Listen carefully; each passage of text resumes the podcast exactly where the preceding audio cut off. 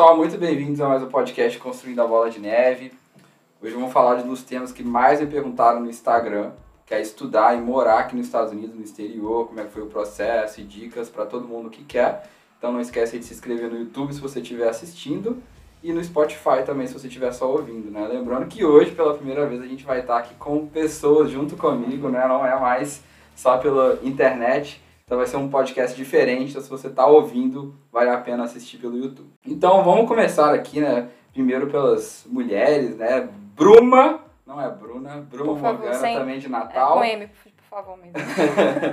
Engenheira civil, assim como eu, né? participou do Ciências Sem Fronteiras, estudou na Universidade de New Hampshire, depois veio, fez mestrado e agora é aluno de doutorado nos Estados Unidos e na França também. Bem-vinda, Bruno. Obrigada. Muito feliz de estar aqui conversando com vocês. Ô, Bruno, e você deve ter sofrido muito com esse Bruno aí, Bruno, né? Quantas vezes tem que corrigir as pessoas? Ah, nossa, sempre. Todo mundo pensa que, na verdade, que foi um erro de digitação no cartório ou então em qualquer canto. E aí pergunta, seu nome é esse mesmo? É com M mesmo? Já perguntaram até quando eu tinha meus 14 anos, mais ou menos. Você tem certeza? Que o seu nome é certeza esse? fiz, Não sei, deixa eu ligar pra minha mãe aqui pra confirmar. Vai que, né? Esse tempo todo, né? Vai que tá minha vida foi uma mentira, né? Não sei. Já perguntou sua mãe se era Bruma ou Bruna? Não, era Bruma mesmo. Era Bruma É mesmo? Bruma mesmo, tá certo. É com, com M. Interessante. Foi a primeira vez que eu conheci a Bruma, foi muito engraçado, porque ela falou assim, qual é o seu nome? Bruma? Aí eu, é Bruna? Será que não é Bruna? Aí, quando Todo ela, mundo. é, aí ela me pediu meu WhatsApp e eu falei assim, mas qual que é o seu nome mesmo? Bruma. Gente, é Bruma mesmo. Não, você, você não foi o primeiro e, e não será o último também, todo mundo. Pior que não tem nenhuma história mística por trás, é só o nome de um hotel lá na É, É o nome não. de um hotel? É, Meus pais, mais ou menos acho que cinco anos antes de nascer, eles estavam dirigindo ali pelo, na parte litorânea de Natal. E aí eles viram um hotel que o nome do hotel era Bruma Hotel. E aí quando eles viram esse hotel, eles gostaram do nome e aí disseram, não, quando a gente tiver uma filha, o nome dela vai ser Bruma. Pronto. Só isso. Essa é a história do meu nome.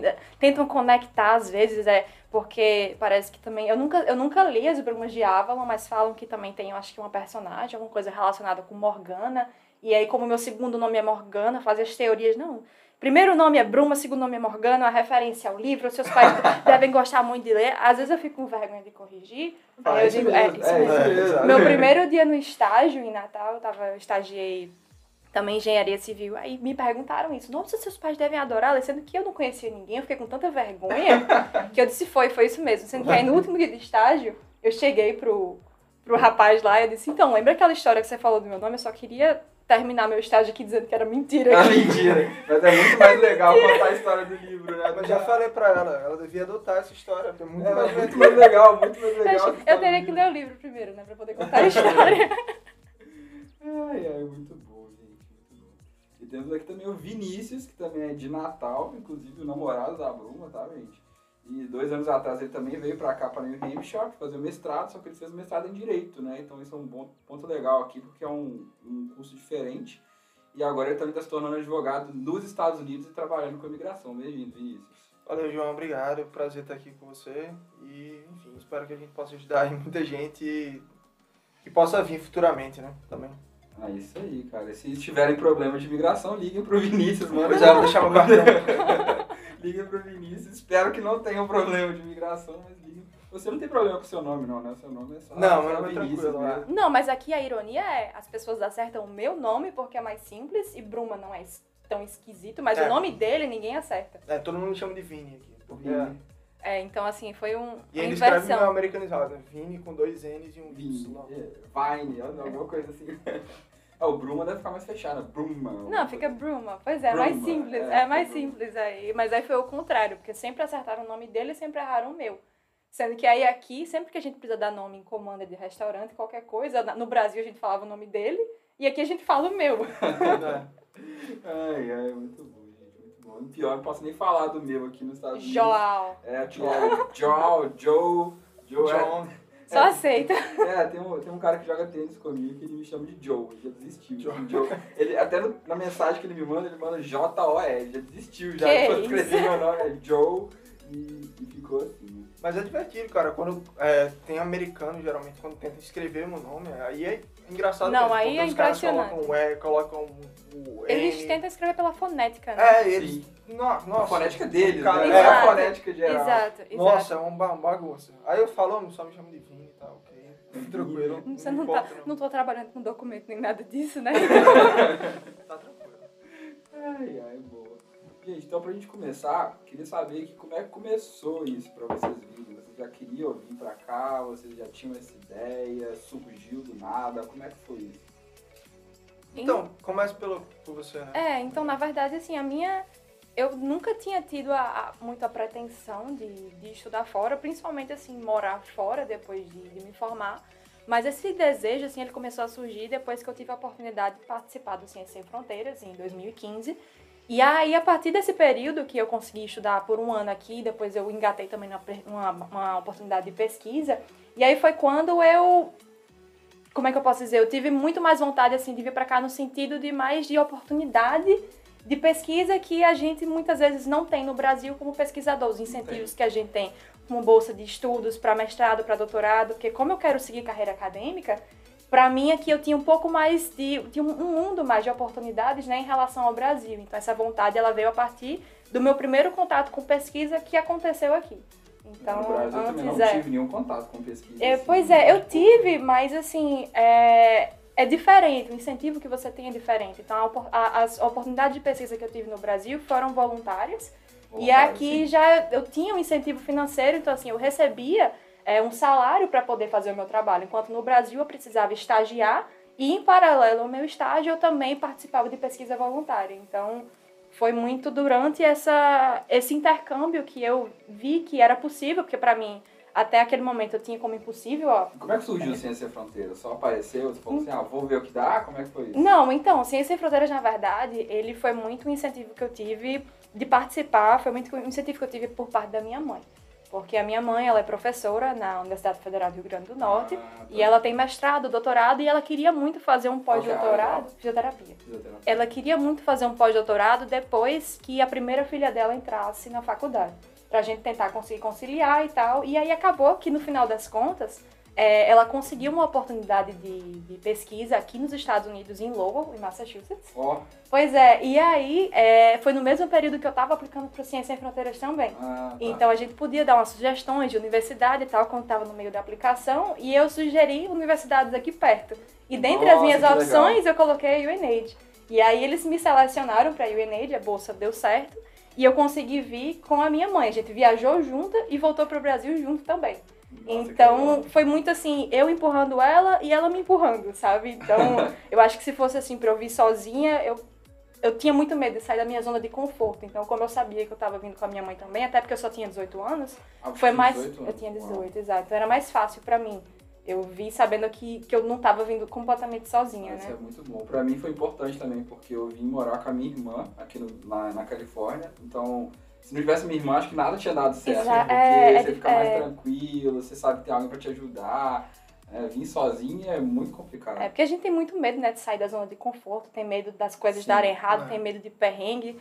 Sendo que cada perrengue que acontece são coisas que Só- fazem a só- gente só crescer aprende, e a gente Só só aprende. aprende, exatamente. É só uma questão de realmente quebrar esse medo e começar a buscar por oportunidades, né, sabendo que é, vai acontecer o que for melhor pra gente. Eu acredito veemente nisso, né? Então, é, seguir em frente, é, se você tem um, um sonho, se você começa a pesquisar por isso e, e faz o que for possível pra tentar, busca informação e faz o que for possível pra tentar é, concretizar esse sonho, né? Como é que foi pra você, Vinícius? Então, é, depois que Bruma fez o Ciência Sem Fronteiras, quando ela estava no Ciência Sem Fronteiras, já ela meio que entrou em contato com o orientador dela hoje em dia, que é simplesmente o segundo pai dela. Ela É, adora nossa, ela. ele. Ai, meu Maravilhoso. É, o cara é bom, leva até pra tirar, fiquei sabendo que ele leva- levou você Foi. até pra tirar. Aí, é, tirou o alvo. Exatamente. Foi, É, o Bruma vivendo Live Free or Die. Aí, Pois é. exatamente.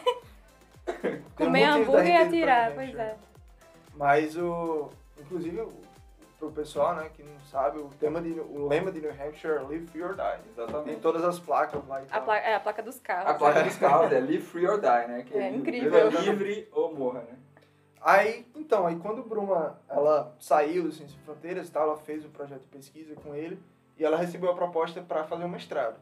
Eu, particularmente, eu sempre gostei muito da área de direito comercial. e Eu sempre gostava de, enfim, de trabalhar com empresas e tal, direito empresarial. E aí eu tinha já a ideia de fazer, de ser, ah, eu quero fazer uma especialização, eu quero fazer um mestrado. E eu já queria fazer depois de faculdade, né? E aí eu pensei, eu disse, pô, é, obviamente que eu queria fazer o mestrado. Bruma, eu já sabia que Bruma estava vindo, ela já estava com a proposta. Eu disse, pô, o ideal seria conciliar o melhor dos dois mundos, na minha vida pessoal, que seria, obviamente, a gente estava junto Mas Na como é que foi isso, gente? Tipo, você, você tava namorando, saiu, e aí você ficou... Ah, foi. Ele, Foi. ficou. ele ficou no Brasil e eu vim pra cá, passei um ano e foi um ano na base de, de WhatsApp, né? É horrível, namoro à distância não recomendo, mas... Mas Não se, recomendo se também, for, gente. se for necessário, né, não tem o que fazer. Só, é. só passa por isso e pronto, né? Pois é, ainda deu um alíviozinho, porque eu pude vir visitar ela, né? Aí eu vim visitar ela, tipo, passei acho que quase um mês aqui. Foi, foi. E ela só passou um ano, né? Então foi tranquilo. Aí a gente, porque a gente se conheceu no ensino médio, segundo ano. E aí, quando ela veio pra cá, eu se disse, ah, conheceu em 2010. Nossa! É, não, No nono ano. Que isso, vai fazer 12 anos já? Foi, É. 12 anos. que isso. Foi, eu tinha 12 anos quando a gente se conheceu. 12 anos, que isso? Quando É. você tinha 12? Eu tinha 13. Não, tinha, eu sou um ano mais velho. É, Ah, tinha ok. 13 eu Mas a gente só começou a namorar em 2012. 12. foi. Aí, então, ela decidiu, ah, eu vou vir, tipo, ela recebeu a proposta. E eu já tinha vontade de fazer porque eu, como falei, né, eu sou direito empresarial. Então eu disse, pô, eu quero ir pra onde o, o business acontece, Sim, né? que o onde realmente acontece. as inovações acontecem. Porque se você pegar, aí, né, sem querer entrar muito em, no mundo do direito ali, mas boa parte das inovações do mundo do direito que a gente vê hoje em dia no Brasil vem dos Estados Unidos. Então a gente Sim. copia muita parte da legislação e etc. Então eu queria vir pra cá pra entender um pouco mais e tal. E eu queria fazer, obviamente, prioritariamente minha, meu mestrado aqui. Aí acabou que eu tentei aplicar, tentei aplicar para a universidade, a mesma universidade dela, mas do, ramo, do campo do direito, né? Que é a Universidade de New Hampshire School of Law, é, que tem uma base muito forte de direito e tecnologia. Eles são uma universidade bem conceituada, é, principalmente para propriedade intelectual, etc.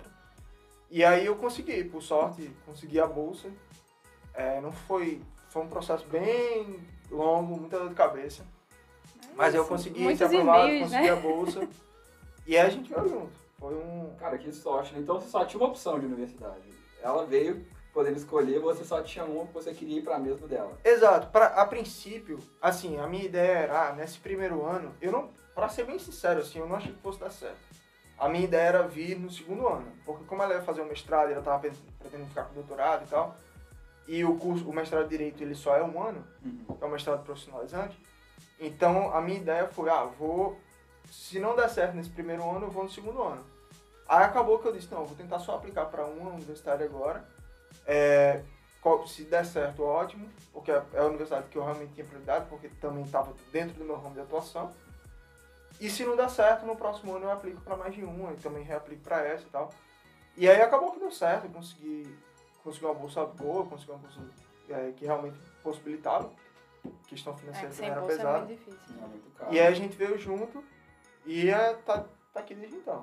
Cara, Mas, muito legal isso. é, mas foi um processo que realmente deu muita dor de cabeça, porque é, não, é, não, é, não, não é necessariamente um processo fácil. Você não tem um contato, como no caso do Bruno já tinha um contato, ou você tem que conseguir o contato, né? Então você tem que ir lá, mandar e-mail, conversar com as pessoas, conversar com os professores, Professores, conversar com o setor de admissões.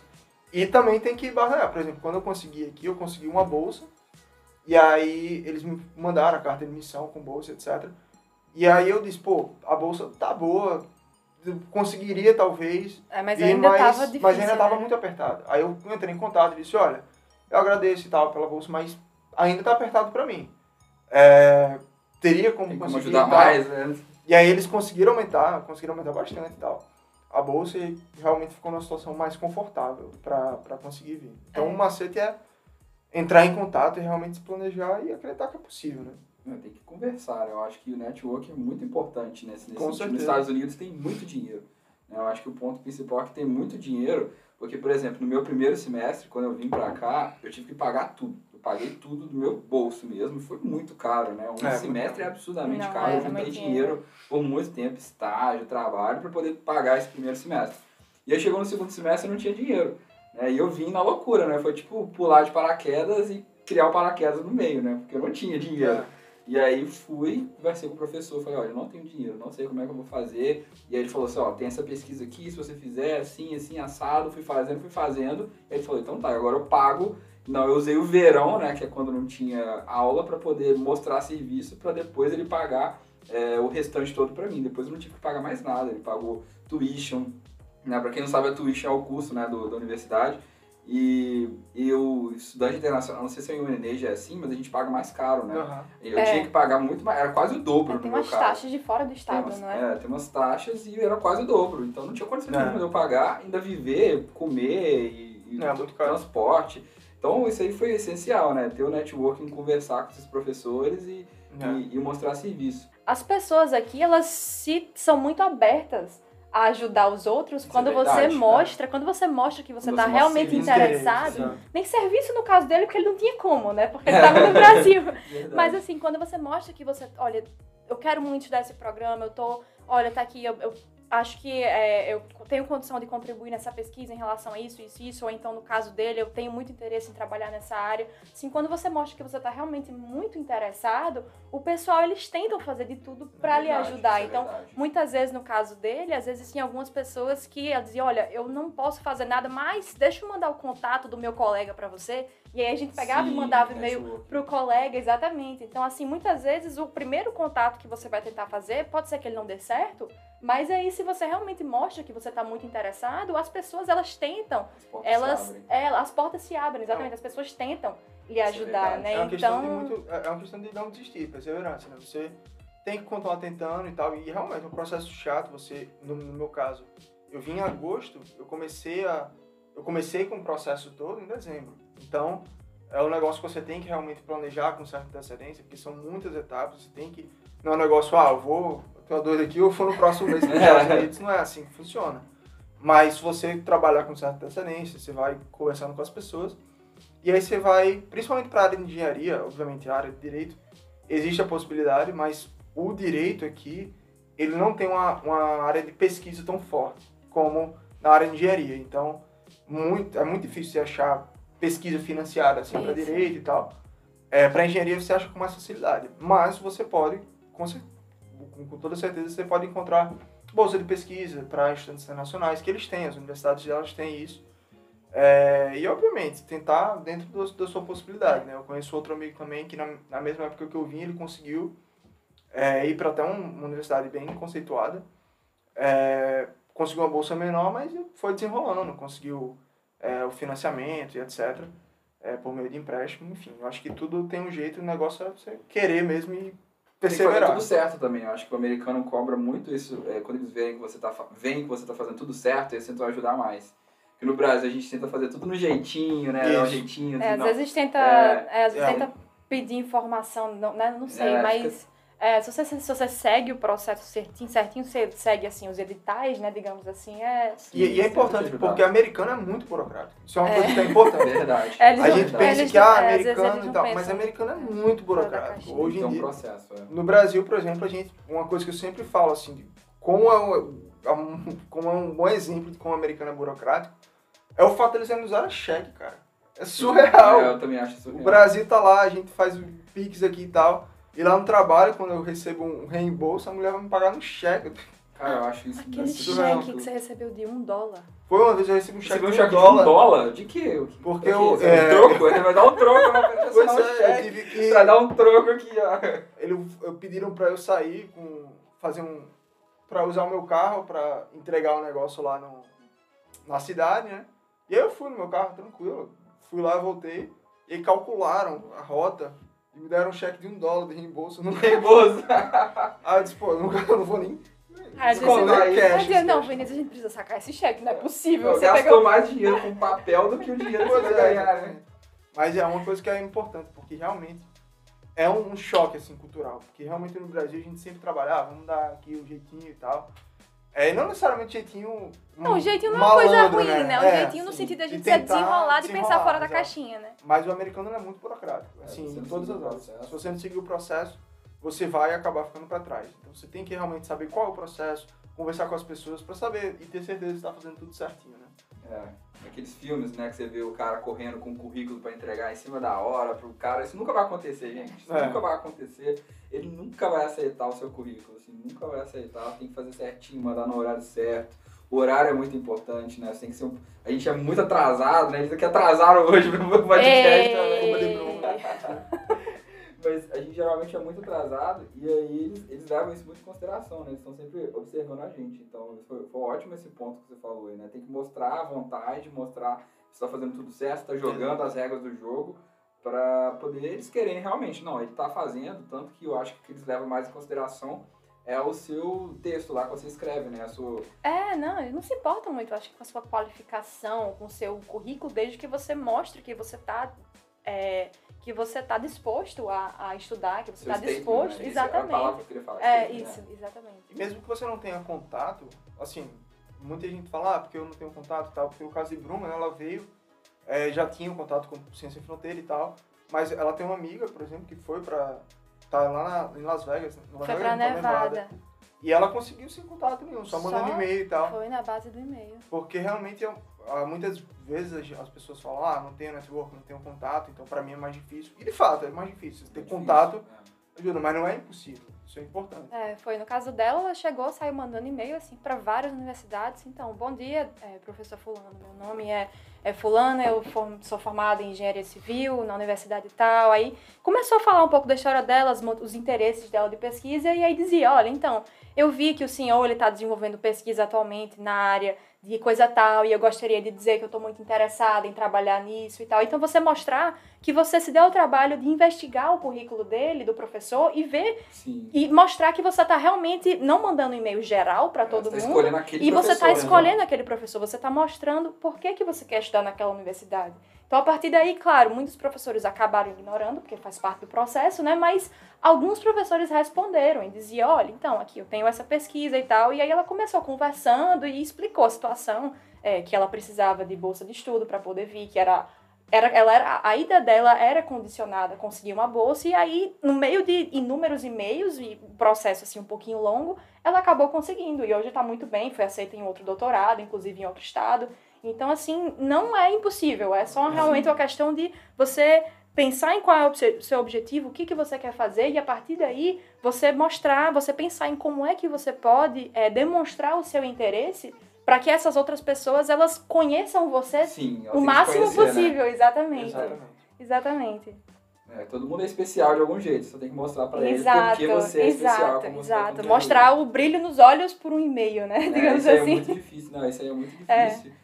E eles fazem, né, no processo de mestrado tem um statement, né, para quem não sabe, você tem que ter suas notas, tem todo o histórico, mas tem um statement, e o statement é muito importante. E tem que ser um pouco até emocional, eu acho você tem que ser emocional. É, tipo, eu fui lá, minha família tava difícil, mas mesmo assim eu consegui, é, eu passei, né? E, e, isso é muito importante, né? Tem que levar, você tem que mexer com o cara pra ele falar assim, não, esse é diferente, porque capacitação na universidade, ninguém espera que você seja um super profissional para entrar Isso. na universidade. Como é que você vai ter um Eles currículo, que querem te né? capacitar, pra... né? Exatamente. É pra, por que, que eu devo capacitar você e não o fulano? Então é Exato. isso que, que a gente tem que mostrar nesse stage. E é importante sempre procurar ajuda. Né? Aquele negócio. É, você não, nunca, pergunta, ninguém pergunta. sabe, pergunta é, pra outra pessoa. perguntar. Quando eu, tava, quando eu tava no processo, a gente se ajudava muito.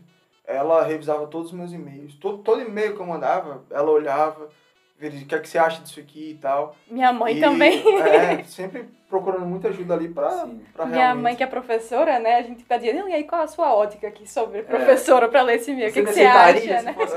O que, que você acha? Mas é, não, na base da pergunta, vai perguntando pros outros, procura contato. Às vezes você não conhece ninguém próximo, mas você consegue procurar um LinkedIn, você consegue Sim. ver pessoas que estão na universidade, então, e aí a partir daí você começa fazendo contato, né? Então... Exato. E assim, particularmente os brasileiros que eu encontrei por aqui, eles são muito dispostos a ajudar. É, sempre que manda mensagem e tal. Então, se você viu alguém, ah, tem um brasileiro na, na universidade que eu quero ir e tal, conversa com ele, vê como foi o processo.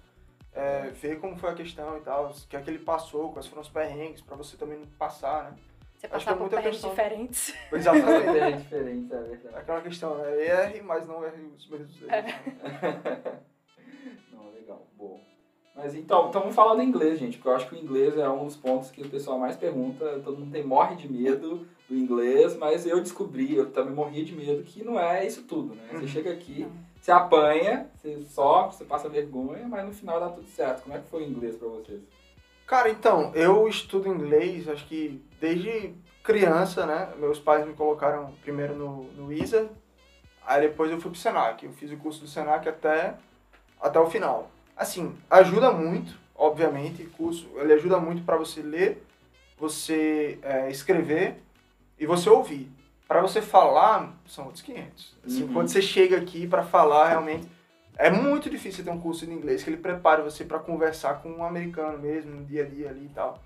Porque você tem outros, outras questões, tem nervosismo, você tem questões na sala, você vai, pô, cheguei aqui pra fazer um mestrado, e é uma das coisas que a galera mais fala. né? Imagina o advogado, né? Exato. vários vocabulários. E uma das coisas que eles mais falam aqui, que, que todos os alunos de direito aqui têm medo, é os cold calls, que é o, o que é o cold call, né? É o professor, no meio da aula, fazer uma pergunta pra você. O Ai, professor tá dando aula Nossa. e pergunta, é, sei lá, Vinícius, Bruma, o que é isso, isso, isso e isso? Ou o que é que esse caso, o que é que eles trabalham muito com caso e tal. Então, o que o caso do Joãozinho quis falar? Qual é o resumo desse caso? E você tem que falar na lata pro professor. Então, você não tem muito tempo pra... Então, é igual nos filmes mesmo. É igual nos filmes, e a galera tem medo, tem pânico disso. Eu achei entendeu? incrível isso, ele me contando, achei incrível. E aí, quando eu cheguei aqui, e, e participação em aula, ele conta, né? Então, foi um negócio assim que eu tava sus- assustado demais, porque você tem essas outras questões. Mas uma dica que eu sempre dou é pratique o máximo. Obviamente, tente conversar. Às vezes eu, eu tenho um, um- Eu tentava falar com ela, ela não gostava muito, ela ficava. Eles conversavam com outro Não, inglês eu, te- eu, Ela te- não eu tenho uma gostava. barreira, eu tenho uma Você tem uma barreira, barreira? tenho. Ela, eu, eu tentava praticar mais com ela, ela não gostava. eu Ficava, pô, É vamos muito falar ruim, dá muita não vergonha, né? Eu gente? tenho muita, principalmente se é pra falar com pessoas que falam a mesma língua que eu, ou seja, pessoas que Isso é falam português. difícil. Se é, por exemplo, pra conversar com um colega americano, eu não tenho besteira porque ou eu falo inglês ou eu falo inglês. Ou a gente vai se comunicar, a gente não tem como a gente se comunicar. É. Mas pra gente, por exemplo, se eu posso falar com vocês em português, eu tenho muita vergonha de É falar em muito inglês. estranho. A gente Ah, acha que é, conversar com brasileiro em inglês é muito estranho. Eu lembro É. quando eu conheci a Bruma, a gente começou primeiro em inglês, né? Porque tinha mais gente. em E não, volta. e a gente não sabia muito, Eu né? não Era sabia que era falar. brasileiro É. depois. é. Não, foi, foi muito engraçado que de repente, quando eu descobri que ela era brasileira, eu falei, e aí, de onde você é? Aí, tipo, mudou É. completamente. A Bruna era toda fechadona, assim, quietinha, de repente ela abriu. Assim, Ah, mas brasileiro não pode ver brasileiro aqui. É, É, nossa, impressionante. Mas é muito difícil, eu lembro quando eu conversava com a minha irmã, que minha irmã mora aqui já tem mais de 10 anos, é- era Nossa, muito difícil muito pra tempo. mim. Era muito difícil pra mim. Tipo assim, eu falei, nossa, eu vou falar uma coisa errada, ela vai me julgar, vai ser muito errado. Então quando você vai conversar com alguém em inglês era muito difícil. E aí foi o que me ajudou muito, eu fiz um curso de conversação no Brasil, antes de vir Uhum. pra cá, né? E foi muito legal, porque tinham outras pessoas e eu tinha, a gente só tinha que conversar em inglês, não tinha outra opção. Isso. E era horrível, assim, pra mim, assim, eu só apanhava, eu falava errado, e o professor corrigia, e a gente não se entendia, e depois falava em português. Mas é assim que, assim que aprende, eu acho que não tem outro jeito. E hoje em dia é mais tranquilo, assim, porque você tem muita plataforma também que é só pra Sim. conversar com as pessoas. Agora, uma outra dica que eu sempre dou. E assim, obviamente, você tem que praticar o tempo todo. Então, eu, obviamente, não tinha tanta conversação, mas eu sempre ouvia muito. Eu via podcast em inglês, eu via filme, eu só via. Pô, sério, Inglês, a gente aprende sério. tanto termo assistindo Exato. série, assistindo filme. Ah, Pra galera que tá tentando praticar o inglês, pô, tira a legenda, entendeu? Às Sim. vezes você. Principalmente, tem muita gente que gosta aí, eu sempre sou muito fã dos comfort shows também, né? The Office, Sim. Brooklyn Nine, Friends. Às vezes a galera assiste aquilo ali repetidas vezes, eu não julgo, porque eu assisto também. Mas, eh, às vezes a galera assiste tantas vezes, pô, tira a legenda, você já conhece Tira o episódio. Ou então põe em inglês, pelo menos, a legenda, Exato. porque se você não entendeu o que tá Isso. acontecendo, você lê ali e fala, ah, é isso que ele falou. Isso me ajudou demais de colocar a legenda em inglês, porque às vezes eu nem sabia o que a pessoa falava. Mas, eu sa... mas se eu lesse, eu sabia. Exato. Ah, era essa a palavra. É e abre seu ouvido e você consegue entender melhor Exato. a estrutura, te ajuda no inglês, te ajuda a estruturar e principalmente escutar, né? E no início vai travar um pouquinho e tal, você vai, vai pegar, mas com o tempo você destrava. E aí você vai querer, você vai preferir a legenda em inglês do que a legenda em português, porque às vezes você- a tradução você É. perde Eu um pouco. prefiro também. Agora então, sim, é. é uma questão mais de você trabalhar, reforçar pra bater ali, sabe? Agora, o principal ponto, que inclusive foi o principal ponto pra mim, assim, no meu desenvolvimento, falando inglês, eu, ah, obrigada. Eu acho que eu acho que foi muito a questão de você aceitar que você nunca vai ter o sotaque de um nativo. É, você nunca vai falar igual Você ele. nunca vai falar igual um nativo, assim como um nativo de, que fala língua inglesa, ele nunca vai falar português fluentemente como você. Então é você aceitar que o seu sotaque, ele pode soar estrangeiro, mas o mais importante é você se comunicar. Então, o que tá falando, Exatamente, né, gente? então não importa se o seu sotaque não é perfeito, se você não fala determinadas palavras perfeitamente, ou se você esquece uma palavra ou outra, não importa, assim, a gente não precisa ter medo de errar, porque o que a gente precisa só é ter uma comunicação eficiente. né? Então, a minha vida ela foi muito mais fácil quando eu aceitei que o meu sotaque, ele ia ser meu, assim, ele, ele ia soar, ia ser uma mistura, assim, do que eu estudei, dos anos que eu estudei, talvez, de inglês americano, os anos que eu estudei de inglês britânico, o meu sotaque nordestino também, que é carregado. Então, assim, tem muito que é toda essa, essa mistura e tá tudo bem. Hoje eu aprendi, assim, Sim. a gostar do meu sotaque. Antes eu tinha uma barreira muito grande e a vergonha do meu sotaque, ela me deixava, assim, com muito medo de falar. E isso me, inclusive, quando eu tava no Ciência Sem Fronteiras, cinco anos atrás, fez com que eu só tivesse o total de um amigo internacional. Só um Todos amigo os meus amigos eram brasileiros, assim, amo todos, de paixão, demais. Mas eu não consegui, tipo assim, de- desenvolver muito também a amizade pro lado internacional porque eu tinha muita vergonha de falar. Eu tinha Yeah. muita vergonha de me comunicar. E é uma Então, besteira que às vezes a gente tem que é totalmente necessário. Você vê os indianos aqui, por exemplo, é, pra galera que, que ouve assim, o sotaque indiano, todos eles têm o mesmo sotaque. Sim. Mas eles não, não forçam assim sei lá, pra tentar. 50 línguas dentro lá da É. Índia. Exato. Não, e eles, eles é se comunicam, tá To- perfeito, Todos é. os indianos, eles, eles praticamente têm o mesmo sotaque ali, quando eles falam inglês e tal, e tá tranquilo, eles não tentam é, esconder o sotaque deles. Eles falam e eles conseguem Exato. se comunicar, entendeu? É tranquilo. Exato. E aí eu acho que o segundo ponto, além de você aceitar que o seu sotaque nunca vai ser igual ao de um fluente, e tá tudo bem, tá perfeito, você vai se formar da mesma forma, você vai Sim, defender uma dissertação da mesma forma, né? Vai dar certo. É a questão do que o mundo não lhe prepara, é a questão do vocabulário técnico, né? É, Quando você técnico. o vocabulário técnico é a parte que lhe pega, mas eu diria que assim, no máximo, só pelo primeiro mês ou os dois primeiros meses. E aí depois disso, tipo, tudo começa a fluir muito mais fácil. Porque ninguém, por exemplo, no caso da gente que estuda a parte de engenharia civil, qual é o curso de inglês que ensina como é que é uma viga, Sim, uma laje, um sim, suporte? A, a gente de solo, né? Nós dois Não, solo, com então- solo, né? solo, Assim, então- Todos os termos são completamente É totalmente diferentes, né? diferente. É completamente então, diferente. mas você vai, né, vai levando o tapa mesmo, vai no, com o tempo você vai aprendendo, você vai pegando, às vezes o professor não anota uma determinada palavra, você fica, meu Deus, o que que esse cara tá falando? É, que ele Essa palavra- palavra essa essa? né? palavra é tão diferente pra mim que eu não consigo nem captar como é que eu escrevo isso. Exatamente. E aí, sendo que aí depois você começa, vai falar com o professor. Aconteceu isso comigo quando eu vim pra cá, que eu tinha 18 anos.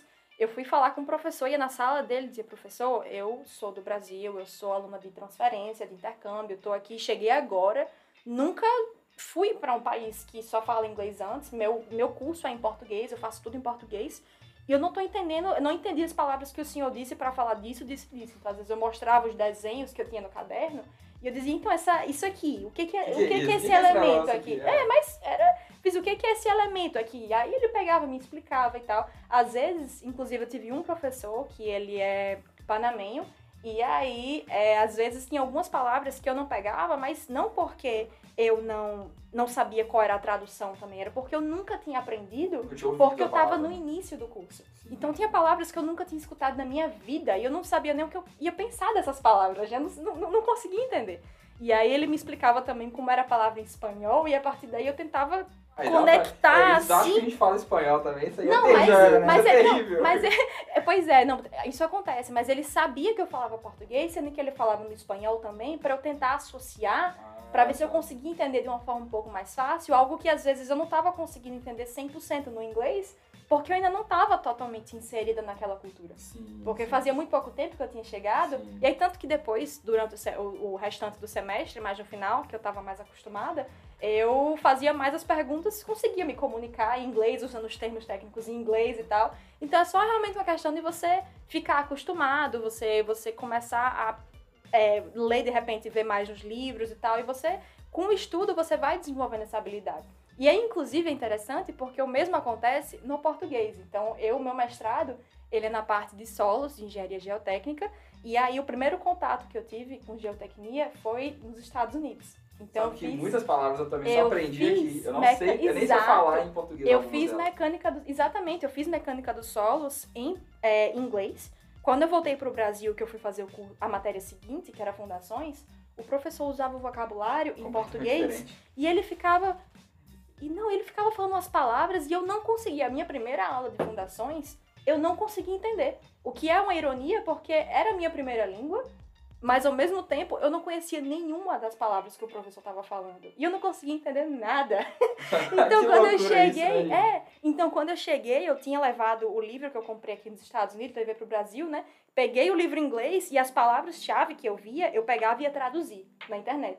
E aí, quando eu traduzia na internet, eu fazia, ah, ele tá falando disso. E aí eu, né, então, É. o processo inverso também pra acontece. né, se a gente não conhece a palavra. Pô, Não. hoje em dia é tão mais fácil, cara. Imagina só quem vinha, sei lá, 20 anos atrás. Verdade. Pô, hoje em dia Verdade. você tem Google Tradutor, cara. É tão mais fácil. Pô, quebra um galho tão grande, cara.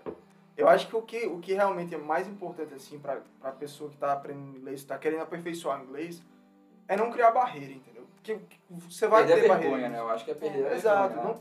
É, quando não você é fácil, ultrapassar né, os mas- problemas ali, quando você tiver, ah, fui falar com o professor, fui fazer uma apresentação na sala, é, meu inglês não saiu muito bem e tal. Pô, isso não, não pega isso aí como uma referência pra você, não. Fala, pô, isso aqui hoje não deu certo e acontece. Às vezes você tá num dia, sei lá, sua língua tá travada, seu inglês não sai muito bem. É, tem umas palavras que Teve- agarra, agarra com você. É. Ela meio, às vezes agarra. E quando tem um C com T junto, assim, a língua Isso. agarra. E, Não? e aí você começa de novo e tá tudo bem. É, tem A que- pessoa entende, ela entende, ela Exato. espera, ela espera na maior Exato. paciência do mundo. Exato. Exato. E pa- partir do pressuposto também, a maioria dos americanos, assim, acho que a maioria absoluta, eles não falam segunda língua.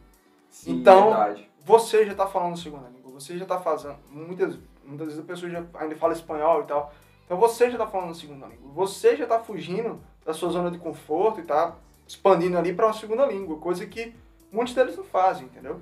Então você não tem que ficar muitas vezes envergonhado por estar falando com sotaque, por estar falando um pouco errado ali e tal, porque você já está tipo, saindo da zona de conforto para quebrar essa barreira da comunicação ali. Então, acho que o principal ponto é isso, você não ter vergonha e você não utilizar as barreiras que vão acontecer como barreiras assim completamente impeditivas para você continuar crescendo, continuar melhorando né, seu inglês e praticando, É, etc. E principalmente com o inglês, que a gente tem tanta informação, tem tanta coisa na internet É, mesmo, língua que é de fácil falada, acesso. Então né? agora, por exemplo, eu comecei o doutorado também na França, e eu tô tendo que começar a estudar francês Do do, francês, né? zero vez. agora. É. Então, eu, eu, eu estudei espanhol uns anos atrás, então assim, essa é a, a quarta língua que eu estudo, né? Depois, Nossa. então, assim, é, é, tá sendo muito mais difícil com o francês, porque não é uma coisa que a gente tem contato, né? A gente não tem Verdade. muito contato com a cultura francesa, sendo que ainda assim eu acho que os aprendizados que eu tive a partir da minha primeira vivência em um outro país, assim, de desprender com isso, de perfeição de sotaque, aceitar que eu nunca vou conseguir de início já começar a falar perfeitamente, que eu não consigo entender todo mundo já de início e tá tudo bem, isso tá quebrando um pouco mais essa barreira para mim, eu acho que tá sendo um pouco mais fácil de eu começar a estudar o francês, porque eu não tenho mais as mesmas barreiras que eu tinha antes de morar fora. Sim, Então- verdade. Então- O nosso, o nosso maior contato com a cultura francesa é com o Jacan do Masterchef. É verdade. Comida, né? As comidas, né? Patê, É champanhe. verdade, é verdade. Infelizmente é verdade. Não, é verdade, né? E o francês também é diferente, né? Porque a pronúncia é diferente. Você pode mudar a palavra, né? É, Porque os o inglês são você fala diferentes. poteiros, potaros, a pessoa É. já te entende. Não, gente, agora eu tô, estu- eu tô estudando conjugação de verbo de novo, né? Então, nossa senhora. Mas vai dar certo, vai dar certo. É, é, Pelo menos é. no, ale- no alemão, né? O alemão ainda é mais difícil. Nossa. Eu, não- eu não faço a menor... É, deve ser, Eu com já- certeza. Eu já tentei aprender alemão, já tentei aprender francês. Faço a menor ideia. É muito difícil, eu acho que é exatamente o que a Bruna falou, porque você tem contato aqui, você tá assistindo Friends, você tá se divertindo Exato, e aprendendo. exato. Você jogando joguinho na internet, É. tudo em inglês, sabe? Desde criança, tem um joguinho que eu jogava, minha mãe fala que eu aprendi inglês por causa desse jogo, porque eu ficava o dia inteiro jogando e eu não tinha opção, a não ser aprender inglês pra conversar Sim. com o pessoal no jogo.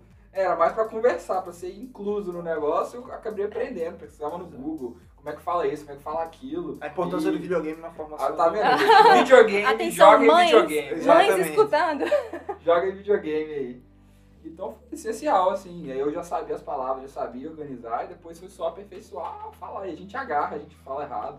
Minha primeira apresentação, nossa, nossa, o mestrado, né? Defender o mestrado foi muito difícil, né? Até porque muitos professores, isso aqui é interessante na engenharia, que muitos professores não são americanos. A maioria dos professores são. Não, nem americanos são, então é muito chinês, indiano, Muito iraniano é, iraniano, né? Então aí é você, ele não te entende, depois ele fala, você não entende ele, aí fica todo mundo perdido. E, e é isso aí, fica ali aquele negócio, todo mundo quase fazendo sinais ali pra tentar se entender. É mais uma questão de você se acostumar com os sotaques das outras pessoas, né? É. Então, Não, não, mas a minha, a minha primeira. Acho que eu nunca nem contei isso pra você. A minha primeira apresentação aqui de, de matéria, assim, eu tive que apresentar um projeto, meu primeiro semestre, eu tava muito estressada porque eu tava virada, eu já não dormia, tinha noites, já tinha muitos dias assim que eu não dormia, é, tinha muitos outros projetos, assim, com um prazo também muito próximo para entregar. Eu travei. Travou total. Eu sabia o que eu tinha que falar, eu tinha ensaiado, no dia anterior eu tinha ensaiado, consegui fazer o tempo, apresentei direitinho. Quando eu cheguei na hora, assim, que eu tava cansada e tal, nervosa, com todo mundo esperando a minha apresentação, porque eu ia apresentar sozinha, e era presencial, né, antes da pandemia, eu travei e eu olhava pro professor e fazia, desculpa, eu não tô conseguindo apresentar. Eu sei, isso aqui, eu sei, tá aqui o slide, eu não tô conseguindo apresentar. E assim, eu apresentei da forma que eu pude, o meu sotaque, assim, foi, estraguei meu sotaque completamente, digamos assim, que eu não conseguia nem Só queria acabar falar, só queria né? acabar. No final, comecei a chorar. Fui pra sala do professor para explicar pro professor, pelo amor de Deus, não, não me leve a mal. Não, assim, é porque eu, eu, é a minha primeira vez apresentando algo. Assim, eu tava acostumada a, ah, só dei uma lida aqui em português, sei o que Lá eu vou apresentar, lá, vou né? desenrolar, vou, que era o que a gente faz, né? Na escola, na- principalmente na faculdade antes, era o que a gente fazia. E aí esse professor, ele também é estrangeiro, ele é iraniano, e ele disse, não, eu entendo. Mas eu entendo, assim, principalmente se você tá nervoso, você esquece uma palavra, pronto, acabou. Acabou. É. Perde todo o seu raciocínio, Acabou, né? você perde o seu vazio raciocínio. ali, é. Principalmente se as pessoas estão assim, encarando Todo você, encarando. Esperando, olhando, é. e as pessoas assustadas porque você tá sem conseguir falar, sendo que ao mesmo tempo eu era a única aluna que tinha o inglês como segunda língua. Então, assim, ninguém genuinamente entendia, né, o que eu tava passando. Sendo que depois disso, depois dessa primeira experiência, eu fiz, ok, isso não dá certo. Eu, não eu preciso praticar um pouco mais minhas apresentações. Sendo que aí deu certo depois. A defesa, defendi, né, tive muitos outros trabalhos que eu apresentei. Então, assim, tá tudo bem também. Se você não conseguir apresentar algo, se você... Tá tudo bem, as pessoas entendem. Então, minha nota não foi prejudicada por conta disso, Isso né? é Então, as pessoas entendem. Eu já fiz uma apresentação também para diretoria da empresa que eu estou trabalhando hoje e eu fiz uma apresentação e, e eu aprendi uma coisa, uma dica muito boa aí de oratória é que se você não consegue falar a palavra, bebe água. É. Dá pausa. Porque a pessoa ela não fica esperando você falar nada, né? Incrível. E aí sempre que eu falava assim, nossa, agarrei, não, pera, deixa eu beber água. Aí eu ficava a apresentação inteira bebendo água lá, né? Tipo, bebi água inteira. Pensa que não leva beber um garrafão de 20 litros. É, bebi, bebi a água inteira, fui correndo pro banheiro, né? Mas é surreal, porque quando você aprende. Eu, na, na faculdade, eu, eu sempre gostei muito de, de conversar, eu participava do torneio de debate e tal. Mas você esquece tudo quando você tá num mo- momento de nervosismo ali, falando em uma segunda língua. Nossa, todas essas técnicas você esquece tudo, mas Esquece é importante. tudo, né? É importante você, tipo assim, entender que também é, você não precisa falar com a maior rapidez do mundo. Você não precisa passar É, todas as não, tá tudo bem você fala falar muito rápido, devagar. tá nervoso, Nossa, né? eu, Você não, e eu normalmente calma ali já e falo tal. muito rápido, né? Isso. Então, Às vezes você, você dá uma pausa ali, como você falou, pausa pra beber água, às vezes dá uma pausa ali pra olhar pra plateia ali. É, Você pausa, respira, gente, Exato. faz alguma coisa. Dá uma enrolada ali que tá tudo bem. Né, Nessa apresentação foi muito engraçado que eu tinha. Eu tava falando sobre consolidation, né? Que é a consolidação do solo, que é quando o solo. vai- adensamento, a palavra. É, em português Ainda eu nem tem sei, eu essa, nem é. sei o nome em português, gente. Adensamento, pois é. Consolidation, procure aí. Adensamento, pessoal. Pois é. Adensamento. É, quando o solo ele vai diminuindo o volume, né? É um processo que é longo, né? E aí eu tava falando que é um slow process e tal. E aí eu fui falar dos, dos parâmetros. Aí eu coloquei D, eu não sei, né? O D é tipo definido, né? A D- cara dele de que tá entendendo É. Tô entendendo? THE, né? THE. Só que aí eu escrevi DE por algum motivo, em algum lugar, tava lá, DE. Aí, e aí eu vi aquilo e falei, nossa!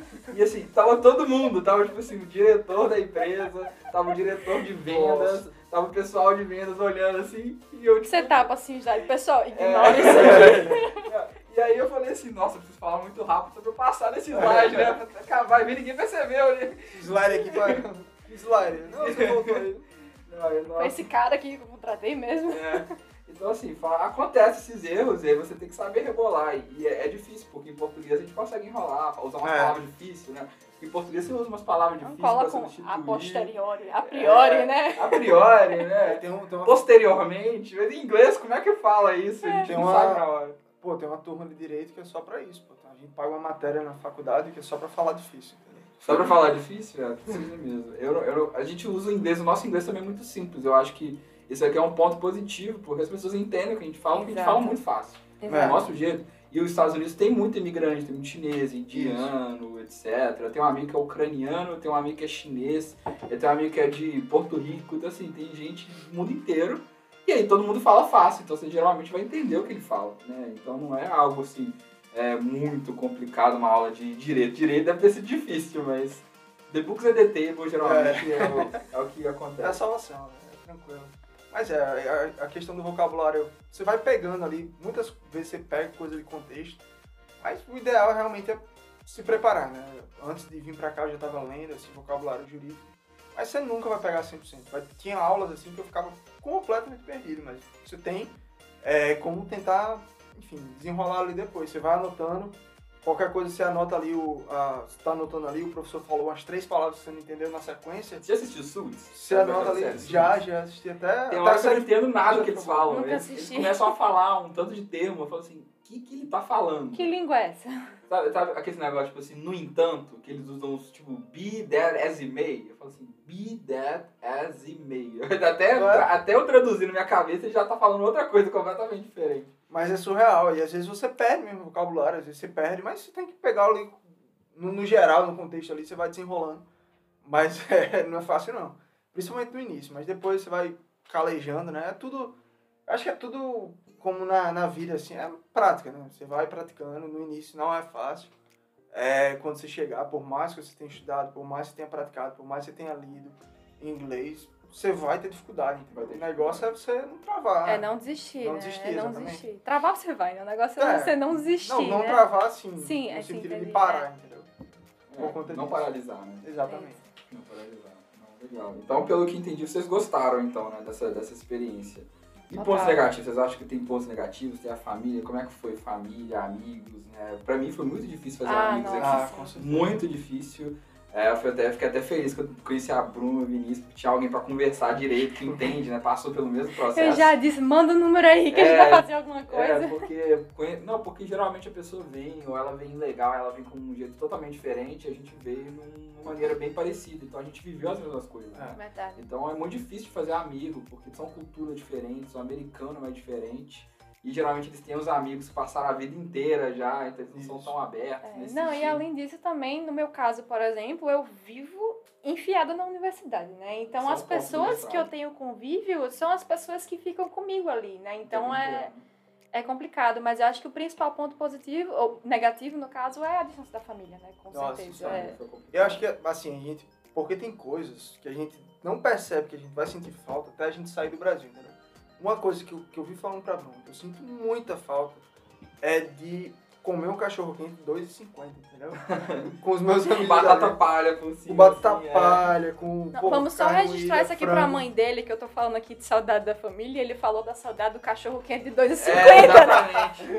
Eu pensei que ele ia falar, é o arroz da minha mãe, né, a Vamos carne da minha Comida de vó, mãe. É. Não, o que eu tô não, falando é- cachorro quente. Mesmo, eu tô usando só como exemplo, pô, como uma coisa tão banal, É verdade. mas que faz parte da sua cultura. Mas, pô, claro, velho, sarau da família é o principal, pô, sarau da, da família, dos amigos. Eu falei pra Bruno que quando eu cheguei aqui, passou uma semana, e eu até conversei com, com, com um amigo meu, que foi aí que eu realmente entendi o que é sair da zona de Você tava conforto. longe, né? O que é sair da zona de conforto mesmo, assim, de você não... Porque muitas vezes a gente fala na faculdade, pô, eu não gosto de zona de conforto, eu sou o cara que, ah, eu, eu saio da minha zona de conforto o tempo todo e tal. E a É. gente gosta de falar isso, eu sempre falar isso na É, faculdade. Tem zona de conforto, né? Eu sempre falava isso, cara, cadê a zona de conforto que eu quero É, isso? verdade. Porque a minha vida não é nada confortável. E aí eu sempre falava assim, pô, eu sou o cara que, ah, eu vou fazer as coisas diferentes e tal, mas uma coisa que a gente não coloca, muitas vezes, é quão, quão difícil é fazer isso. E você chegar, Você assim, sair da sua rotina, né? você sair, quando a gente chegou aqui, quando eu saí daqui, pô... É uma vida tava- nova, né, gente? É como É. nascer de novo, você tá criado Exato. zero. Você parar pra pensar assim, assim que eu cheguei aqui, de parar e pensar realmente e dizer, pô, tô vindo aqui, saio da casa dos meus pais, é, eu não, não tenho possibilidade de, de ver meu pai agora, não tenho possibilidade de ir na casa da minha avó, almoçar lá, não tenho possibilidade de ligar com meus amigos e sair pra tomar açaí. Eu tô aqui, tô em outro mundo, tô em outro país, tô em outra realidade agora. E isso, pô, quando começa a afetar você, se você deixar, tanto que quando eu cheguei aqui, acho que a primeira semana eu chorava todo. Vai ficar depressivo se você, é, ficar- é, se você não é, fizer mas- alguma coisa. e aí você tem fica que. depressivo. A gente, eu tive que. A gente sair da depressão, porque ainda tem muita coisa pra fazer. É, exatamente. Não tem opção, não tem nem tempo pra ficar depressão. Mas ah, não, é. acabou, Mas passou é o tempo. É, mas é uma coisa que as pessoas elas pensam muito às vezes. Ah, não, fulano ele tá nos Estados Unidos, foi pra Europa, tá mais fácil, Só ver as bom. fotos, né? A gente em Nova York, Gente, Miami, é assim, pra, claro que pra família quando sai é muito difícil, mas ao mesmo tempo não é a sua vida que tá virando de cabeça pra baixo, né? Tipo assim, essa pessoa, além dela estar distante da família, a vida dela tá virando de cabeça pra baixo, ela não sabe se as coisas vão dar certo da forma que planejou. Geralmente não dá certo da forma que você planejou, ela dá certo de uma outra forma Geralmente. que você nem imagina que vai dar certo, mas as coisas, os caminhos, esperava, é, né? os caminhos vão levando, sendo que é, às vezes é, é- eu, eu diria até que eu até falei isso pra você na época, né? É muito mais difícil pra quem sai do que pra quem fica. É. Pra quem fica, a pessoa sente a saudade, sendo que É, o rotina sentimento, dela, ela tem a rotina dela, ela tem a certeza dela, ela tem a família perto, tem os cachorros, né? Tem tudo perto. e no caso da pessoa que sai, além de ter o sentimento da saudade, ela tem a incerteza assim do mundo que ela vai encontrar. Ela não sabe se as coisas que ela, até se as coisas que ela queria ainda vão ser as mesmas coisas que, assim, as coisas que a, a pessoa vai querer no futuro vão ser as mesmas coisas que você quer agora. Você não sabe se os seus objetivos vão se alinhar, né, no futuro e tal. Mas no final tudo dá certo. É só questão assim, todo mundo vai ter dias difíceis, vai ter empecilho, vai ter esse tipo de problema, mas é você lembrar do seu objetivo e fazer, não, eu tô aqui porque eu quero isso, eu quero isso pro meu futuro, o meu objetivo é fazer essa determinada coisa e às vezes tem dia que tá triste, se permita ficar triste por um dia. Ah, Não é ruim também, né? É, não, é, é tá exato. triste, se né? Não permita sentir. feliz, é, né? não, se permita sentir o que você tá sentindo naquele momento. Também não adianta você ficar engolindo saudade, porque uma hora ela toma de conta de você, né? Verdade. Então, se esse dia, sei lá, esse domingo, ai, tô triste, não tô afim de fazer nada, tô com saudade da minha família, liga pra família. É, liga, é. Fica E tem, conversando. tem algumas consequências assim que são um pouco duradouras. Por exemplo, Bruma, desde que ela chegou aqui, ela não assiste mais filme da Pixar. Ela fala que ela, Eu acho que, Que minha isso, família que ela chora, Porque eu choro, Pixar? eu choro. ela chora todos os filmes da Pixar, então eu tô. Tem os três filmes da Pixar e os três últimos foram lançados que eu tô doido pra assistir, mas Eu não assisto consigo, eu não consigo, eu não consigo. Mas Porque é, eu, eu choro, eu choro. A minha fraqueza é filme da Pixar. mas é, su- é, é surreal, assim, realmente é um. É aquela questão, você tem que colocar realmente seus objetivos. É, e você tem que levar em consideração que cedo ou tarde você vai ter que fazer algum sacrifício. Sim, exatamente. E esses sacrifícios, Concordo. eles são pesados. Muitas vezes, eles são muito mais pesados do que você imagina. É, às vezes, você tem um dia, assim, específico. É, dia das mães, dia dos pais, aniversário do seu pai, aniversário da sua mãe. Você passar essas datas. Seu próprio Seu aniversário. próprio, você passar essas datas longe das pessoas. Natal, Ano Novo. Pô, você passar essas datas longe das pessoas que você tá ali acostumado a passar, a sua família, é muito pesado. É um negócio que realmente, se você deixar, você fica com um clima mais triste e tal. Mas são sacrifícios. Eu sempre colocava na, na minha mente, meu pai, meu pai é policial militar e quando ele tava, sei lá, na minha idade mais ou menos, ele tava lá fazendo curso de formação de oficiais, né? Sim. que era lá em Goiás. Então ele passou três anos lá em Goiás. E numa época que eu sempre colocava no papel, pô, numa época em que O era telefone, muito mais né? difícil. Telefone você não tinha nem direito a é. telefone e tal. Hoje em dia, claro, não muda, muda, não é a mesma coisa de você ter ali o contato com a pessoa, de você poder Se abraçar, né? abraçar, você poder estar perto. Mas você tem muitas ferramentas ali da tecnologia que ajudam pra caramba, mas óbvio que não é fácil. E é um negócio que você tem que colocar no papel. E realmente que a- é um negócio que você tem que considerar com carinho, assim, se você está É, pronto para dar esse. mudar. Exato. Você tem que realmente colocar no papel para saber se esse é o caminho certo, porque se você não tiver pronto para dar esse passo ainda, e obviamente às vezes a gente pensa que a gente não tá, mas a gente tá. Às Só que a empurrão, gente tá, assim, né? Ele achava que não tava. E Ele não dizia, tá. bora, vai dar certo, bora, vai dar Olha, certo. até experimentar, eu acho que É. pra mim o mais legal de vir pra cá foi assim, eu sofri muito, né? Eu namorava na época, depois acabou terminando, que acabou sendo até mais difícil, porque eu, eu fiquei sozinho mesmo.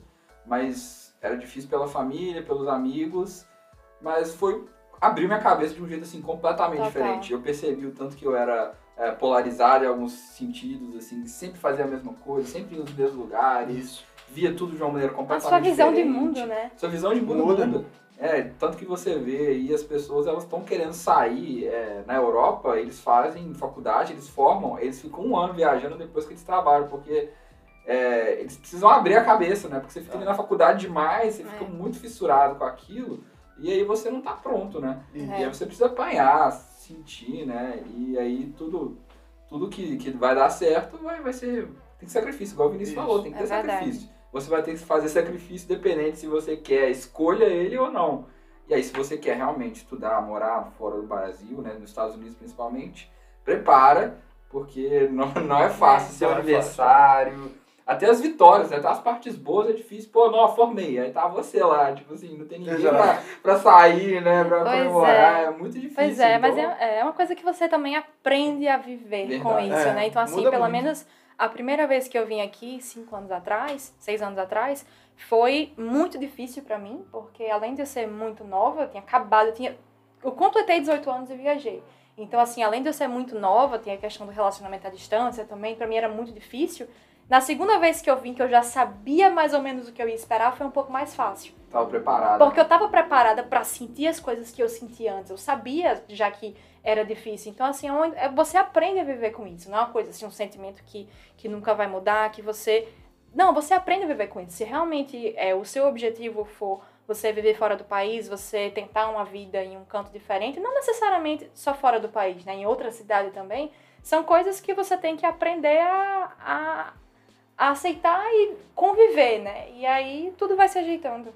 Isso, exatamente. É, faz, faz falta, gente. Tudo faz falta, né? Eu acho que não É. tem jeito. Né? Família, vocês, vocês têm irmãos? Tem um irmão. Tenho duas irmãs. Tem, tem duas irmãs. Não só tem irmãs? Que, É. Igual eu também só tenho irmã. Então todo mundo só tem irmã. Mas é mais, mais velho ou mais novo? Mais Eu nova tenho duas pra mais é, novas. nova. Mais novos. Aí, então vocês são o mais velho. Então Isso. geralmente fica. Mas a, a idade é próxima ou não? Cinco anos pra mim. Nossa, cinco É, anos três e bastante. três, no caso. Três, é, então, fa- faz sentido, porque você acaba ficando amigo também do irmão, né? E você fica. Você sente falta dessa Não, amizade também. Depois, depois que o irmão cresce, sim, né? Porque até o irmão passar assim dos sete anos de idade, aí.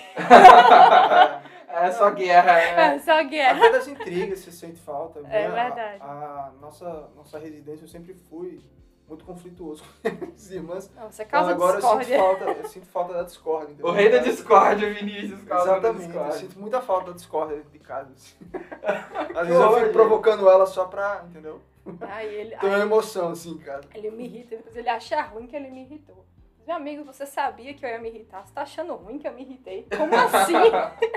Ele irritou por querer, depois achou É. ruim era pra irritar.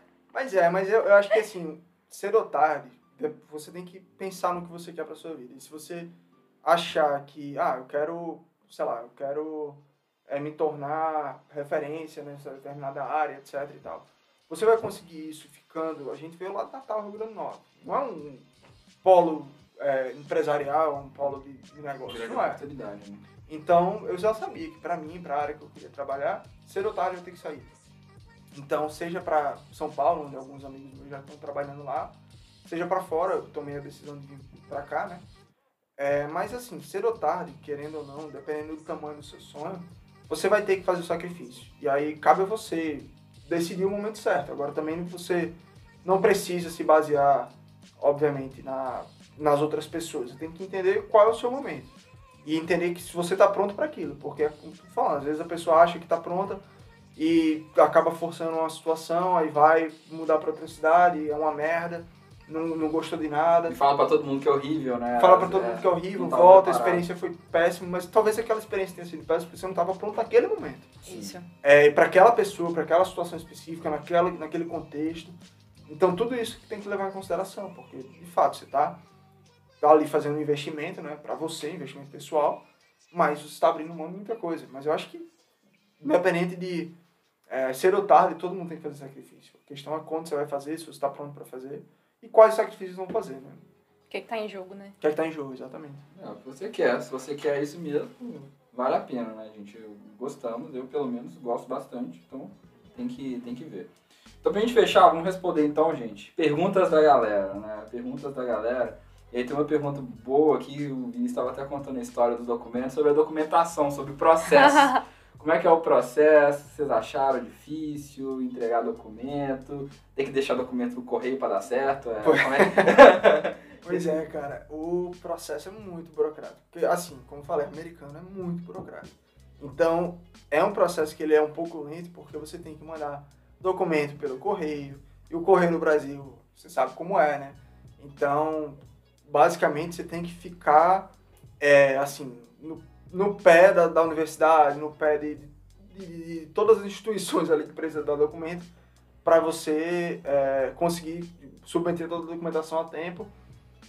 E é um negócio que é estressante. É estressante, mas você é importante você ter ali tudo organizadinho. É, você De trabalhar com... uma pasta só, não é? É uma Pois pasta é. só. Essa né? questão como é que é, aí- como é que a Agora da é. pasta? É. Eu vou... Então, quando eu tava lá preparando a documentação, eu já ia chegar lá.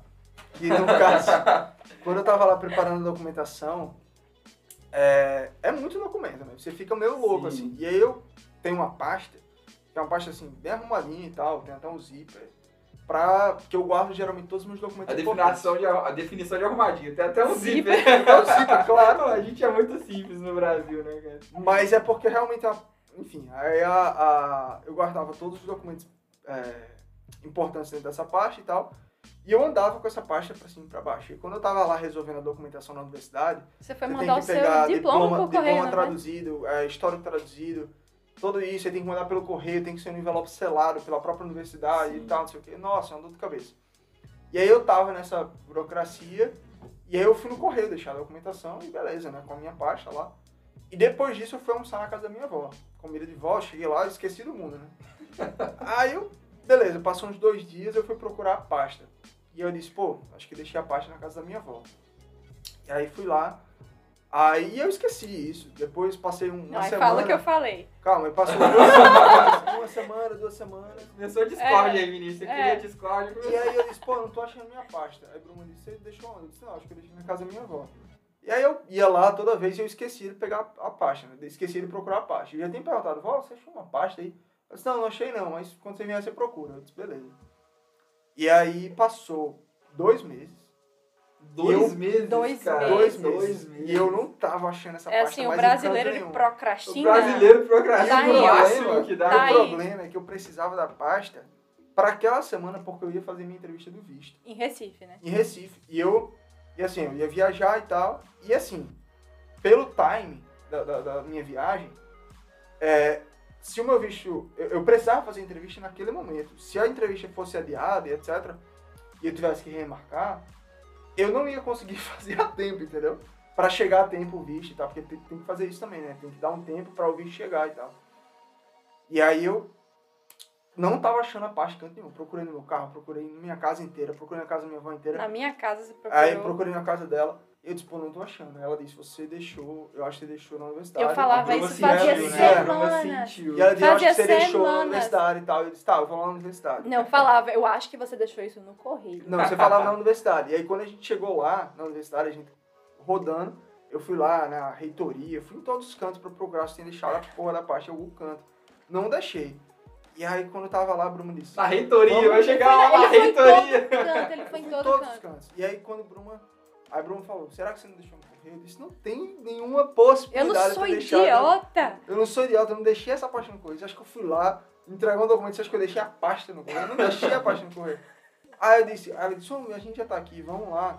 Aí eu disse, tá Porque bom, vamos lá, mas eu não era- deixei. Ah, o correio Era na na universidade. Ah, universidade, correio é. na universidade. Ah, Aí- Ele tinha uma sede lá dos correios lá. Aí eu cheguei lá pra moça, né? Tinha uma mulher lá nos correios, perguntei, né? Eu disse, moça, por algum acaso, é, alguém, algum estudante deixou uma pasta azul aqui? Aí ela, rapaz, não, pasta azul não, só tem um estudante imbecil que deixou uma pasta preta aqui, com diploma, com todos os documentos, todos os documentos dele aqui. Aí eu digo, Eu, deixa eu imbecil, olhar sabe? nessa pasta aí. Prazer, prazer, imbecil. Prazer, imbecil. Mas é, então minha recomendação é não deixar todos os documentos numa pasta que você esqueça em algum canto. Não esqueça a pasta, né? gente? É, não, e assim, ele passou por todo o processo, né? Mandou e-mail, conseguiu bolsa, tava com o visto agendado, tudo pra pessoa não encontrar os documentos, né? Que Exato. precisava levar pra entrevista, né? Então é importante assim que tome conta dos seus documentos. Então, tá? então, tome conta da sua pasta pasta. Fica, com fica a lição, zíper. tome conta da sua pasta. Pastazinha com zíper, que é importante. É pastazinha inclusive, coloca um GPS Mas de é. você achar ela por garantia. Mas a parte, cara, é muito burocrática. Essa, essa parte, assim, americana realmente ela é burocrática. Mas assim, não é nada impossível. É um Não, negócio que é, todo não é mundo tem nada que fazer. absurdo. É um negócio que realmente só tem que trabalhar e conversar. Se você está pretendendo vir para uma universidade nos Estados Unidos, converse com o setor de admissão. Eles vão dar todos os... Eles têm documento, eles têm checklist, eles têm tudo. E eles estão dispostos a ajudar você, entendeu? Porque eles querem que você venha. Eu acho que é importante se dar tempo também. Isso foi importante para mim, porque o meu primeiro processo eu perdi porque eu não tive tempo de conseguir todos os documentos. Sim. Então, se você quer começar, não sei, em agosto, já começa um ano antes ou até Isso, é. É, Exatamente. Tem muitos documentos, né? Tem que traduzir diploma, tem que traduzir história. Não deixa pra É, cima, não trazer deixa em diploma histórico, fazer prova de proficiência, às vezes Verdade, uma prova de. Atestado às financeiro. vezes é uma prova de conhecimento financeiro. específico que você precisa, no caso, é, para engenharia, você precisa fazer o GRE, se você não for Sim. isento de fazer. Então, tem a pontuação dessas provas. Muitas vezes é, acontece também de você não conseguir a pontuação que você que precisava, né? então tem que fazer de Isso. novo. Então tem que contar com o tempo de você de repente reprovar numa prova, ou então o que que você é, contar com imprevistos, né, durante todo o processo. O processo em si, eu diria que ele é só exatamente o que o Vinícius estava dizendo, ele é só burocrático, ele não é difícil, assim, se é tiver mais Tudo, né? é, não, é mais uma questão de você conseguir fazer o contato, conversar com os professores, conversar para você conseguir a bolsa, que de fato não é simples, né? É difícil, mas a partir do momento que você consegue essa parte, é, essa parte financeira, você precisa escrever carta de motivação, apresentar seus documentos, apresentar seu histórico e suas pontuações, e é basicamente isso, né? E mandar Só o que for. que é você, só isso. Exatamente. O negócio é o que demora é, é você muitas vezes além do, processo de admissão em si é você conseguir aquele contato daquela pessoa que vai lhe ajudar. Então Isso. é muito a questão de você fazer o contato, mas também não é impossível. Manda e-mail. Né, mano? E assim, Manda a gente e-mail fala e- assim, a gente fala assim, ah, fala isso com antecedência e tal. Isso às vezes desmotiva muita gente, porque a galera fala, pô, eu tava pensando já em ir e tal, e aí eu vou ter que começar agora pra fazer em agosto, vai ficar muito tarde pra mim. Uma coisa que a gente sempre fala, inclusive, pra qualquer pessoa que pergunta é, por recomendação e conselho pra gente é, é melhor começar agora e achando que é tarde demais e tal, do que começar algum, um ano Sim. depois. Porque aí vai ficar realmente cada vez mais tarde. Eu falei isso com você do podcast também, né? Exato, não, tô montando já. Aí, tá vendo? Aí, pois é, é mas só uma é questão isso. de você começar, né? Exato, começar. às vezes a pessoa ela vai adiando, adiando, ah, porque tá muito tarde e tal. Ou é muito difícil, Ou né? é muito Pensa, difícil, é muito burocrático. E você não começa e você precisa começar. Se você realmente tem interesse, vai lá, começa e as coisas vão dando certo. Você vai, é, não deixa, como eu falei já algumas vezes, não deixa essa barreira, que, essas barreiras que, que vão existir, serem barreiras impeditivas para parar você e travar e impedir que você vá lá e conquiste, que você tem um sonho de estar fora, vá lá, corra atrás, entendeu? Pode ser que demore um pouco, pode ser que seja burocrático, pode ser que seja trabalhoso, e é, é muito trabalhoso, é muito burocrático, mas é possível, é possível e não é um Totalmente. negócio assim, Possível. fora do...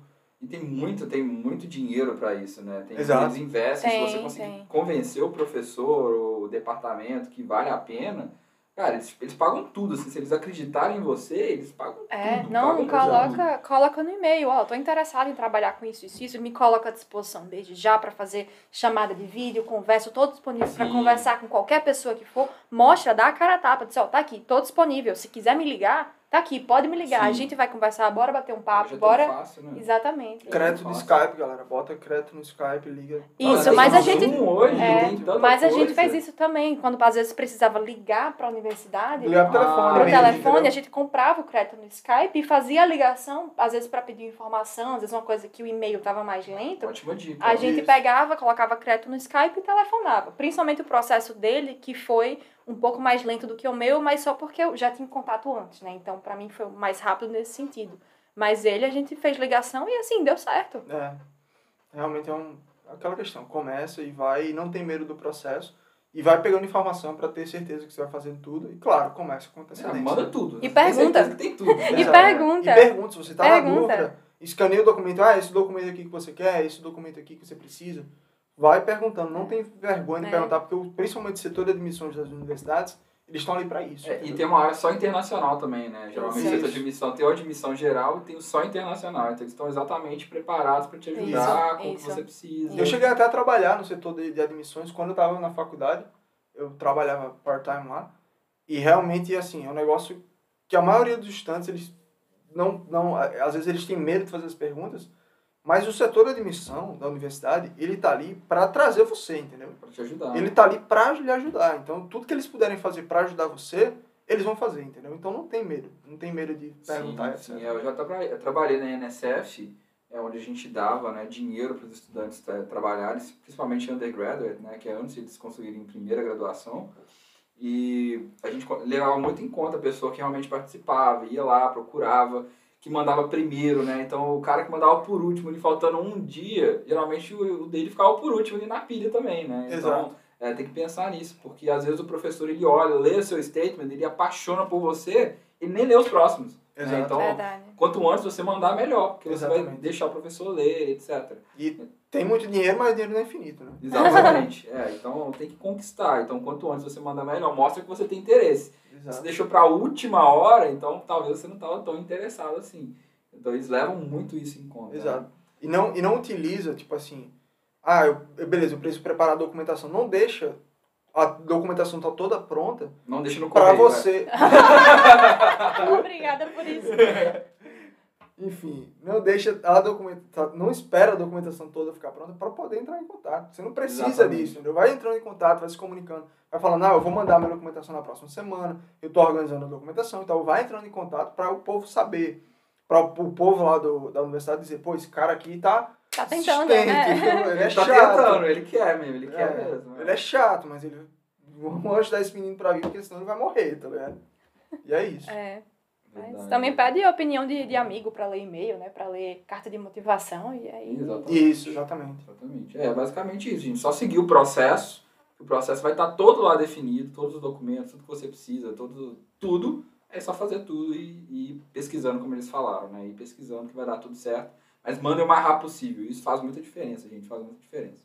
Isso. Outra pergunta que o pessoal perguntou é sobre trabalhar, né? Fazer é, financiamento e trabalhar ao mesmo tempo. Como é que vocês acham que, que são os pontos principais? Talvez é melhor tentar conseguir a bolsa ou tentar trabalhar você mesmo. É, eu acho que pesquisa é uma ótima solução. Se você é de É. engenharia, a dica é pesquisa, gente. A dica é pesquisa, porque os Estados Unidos tem a NSF, né? Que é o National Science Foundation, que ela investe só em pesquisa. Então é milhões, assim, milhões jorrando, assim, jogando dinheiro é, para pesquisa. Então, se você se acha um estudante que dedica, que quer, eles pagam tudo. Pagaram para ir para a Austrália apresentar, pagaram é, para vários congressos, pagaram minha, meu doutorado, ó, meu mestrado. Eu quase consegui para o doutorado também. Eu que não fui, né? Eu fui, acabei sendo chamado, mas não fui. Tem dinheiro, mas você tem que mostrar, né? Então, O que eu acho que acontece pesquisa é uma ótima saída para a É. engenharia. O que acontece também, por exemplo, no caso da minha bolsa, né? A minha bolsa ela é vinculada à universidade. Então eu recebo, é, eu recebo no caso é, a isenção de pagar as taxas da universidade, de pagar é, o valor do curso, desde que eu trabalhe para a universidade por 20 horas. Sim. Então eu trabalho, no caso, durante o mestrado inteiro, eu trabalhava 20 horas por semana, sendo que eles chamam aqui de teaching assistant, que seria como se fosse um monitor da disciplina, que esse monitor ele tem que corrigir trabalho, tem que dar é, aula em labo- laboratório, ele tem que. né? É, TA. TA, exatamente. Ele tem que dar aula em laboratório, ele precisa é, ter horário de dúvida, corrigir prova. Então, assim, é, seria exatamente um professor assistente. E você E aprende aí- tanto, né? Aprende Nossa, demais. e não só o conteúdo em si das matérias que você ajuda, como também a sua capacidade de. Como Se preve- comunicar com as Como prevenir cola, né? É, mas a sua Ou capacidade. então como colar, né? Pois é. a sua capacidade de se comunicar com as outras pessoas. Então, assim, o meu inglês, ele também fluiu muito mais porque eu tinha a obrigação de pegar aquele, aquele piloto, ir pra frente do quadro e dar aquela aula pros alunos. Então, assim, ou, ou, ou vai ou racha, tá entendendo? Tem que, tem que sair falar. alguma coisa. né? Exatamente, tem que falar. Então, assim, outra possibilidade também, que são as, as duas formas de bolsa mais comuns, principalmente, pelo menos na área de engenharia, é além de você ser é, esse monitor, de você ser TA, você também consegue trabalhar 20 horas por semana, sendo que eles chamam de RA, que seria Research Assistant. Você Research é assistente de pesquisa. Então, você trabalha as 20 horas por semana para fazer aquela determinada pesquisa. Na maioria dos casos, a pesquisa que você vai trabalhar, ela vai coincidir com a pesquisa que você vai escrever a sua tese ou dissertação, sendo que também pode ser projetos paralelos que o seu professor coloca você para trabalhar. Mas você trabalha 20 horas por semana, recebe salário e com o salário que você recebe no final do mês, no caso a cada 15 dias aqui, né, 15 nos Estados dias, Unidos, é. exato. Com o salário que você recebe a cada, a cada 15 dias, você paga o seu aluguel, você paga a sua feira, você paga É. todas as suas coisas, né? O seu Isso. custo de Eu só vida. não sugiro usar para pagar o curso, porque vai ficar pesado, assim. O curso é, É. muito caro. Vocês não- É. é. porque vocês, não, vocês perguntam isso, mas vocês não têm ideia de quão caro é o curso. É. É, acho que é melhor tentar conseguir a bolsa para o tuition, né, que é o custo do curso, e você trabalha, faz estágio É. para viver, assim, para comprar um... Você vai querer, você vai querer ter um carro, você vai querer trabalhar, foi isso que eu- sair, né? Foi isso que eu fiz mais ou menos. Assim, quando você vem pra cá, o seu visto de estudante, quando você tá na faculdade, quando você tá eu ia falar. estudando, você tem uma certa limitação de trabalho. Então, dependendo do seu curso, às vezes, às vezes você pode trabalhar um pouco mais, às vezes pode trabalhar um pouco menos. Mas quando eu vim, por exemplo, é, para direito, como eu falei, a gente não tem, para mestrado, né, tanta, tanta pesquisa, Pesquisa. paga. Então, é como a gente tem para engenharia. Então, obviamente, a gente consegue as bolsas, e as bolsas, elas geralmente cortam ali na tuition, né? É, e, obviamente, ajudam muito. Caso sem bolsa, por exemplo, eu não teria conseguido vir. Mas, obviamente, você tem um custo aqui também, né? Você tem um custo aqui de, de pagar as coisas, etc. E aí, o que eu fazia, por exemplo, eu tive que trabalhar. É, trabalhava 20 horas, tipo, na universidade. Trabalhei no setor de admissões e trabalhei até no restaurante da universidade.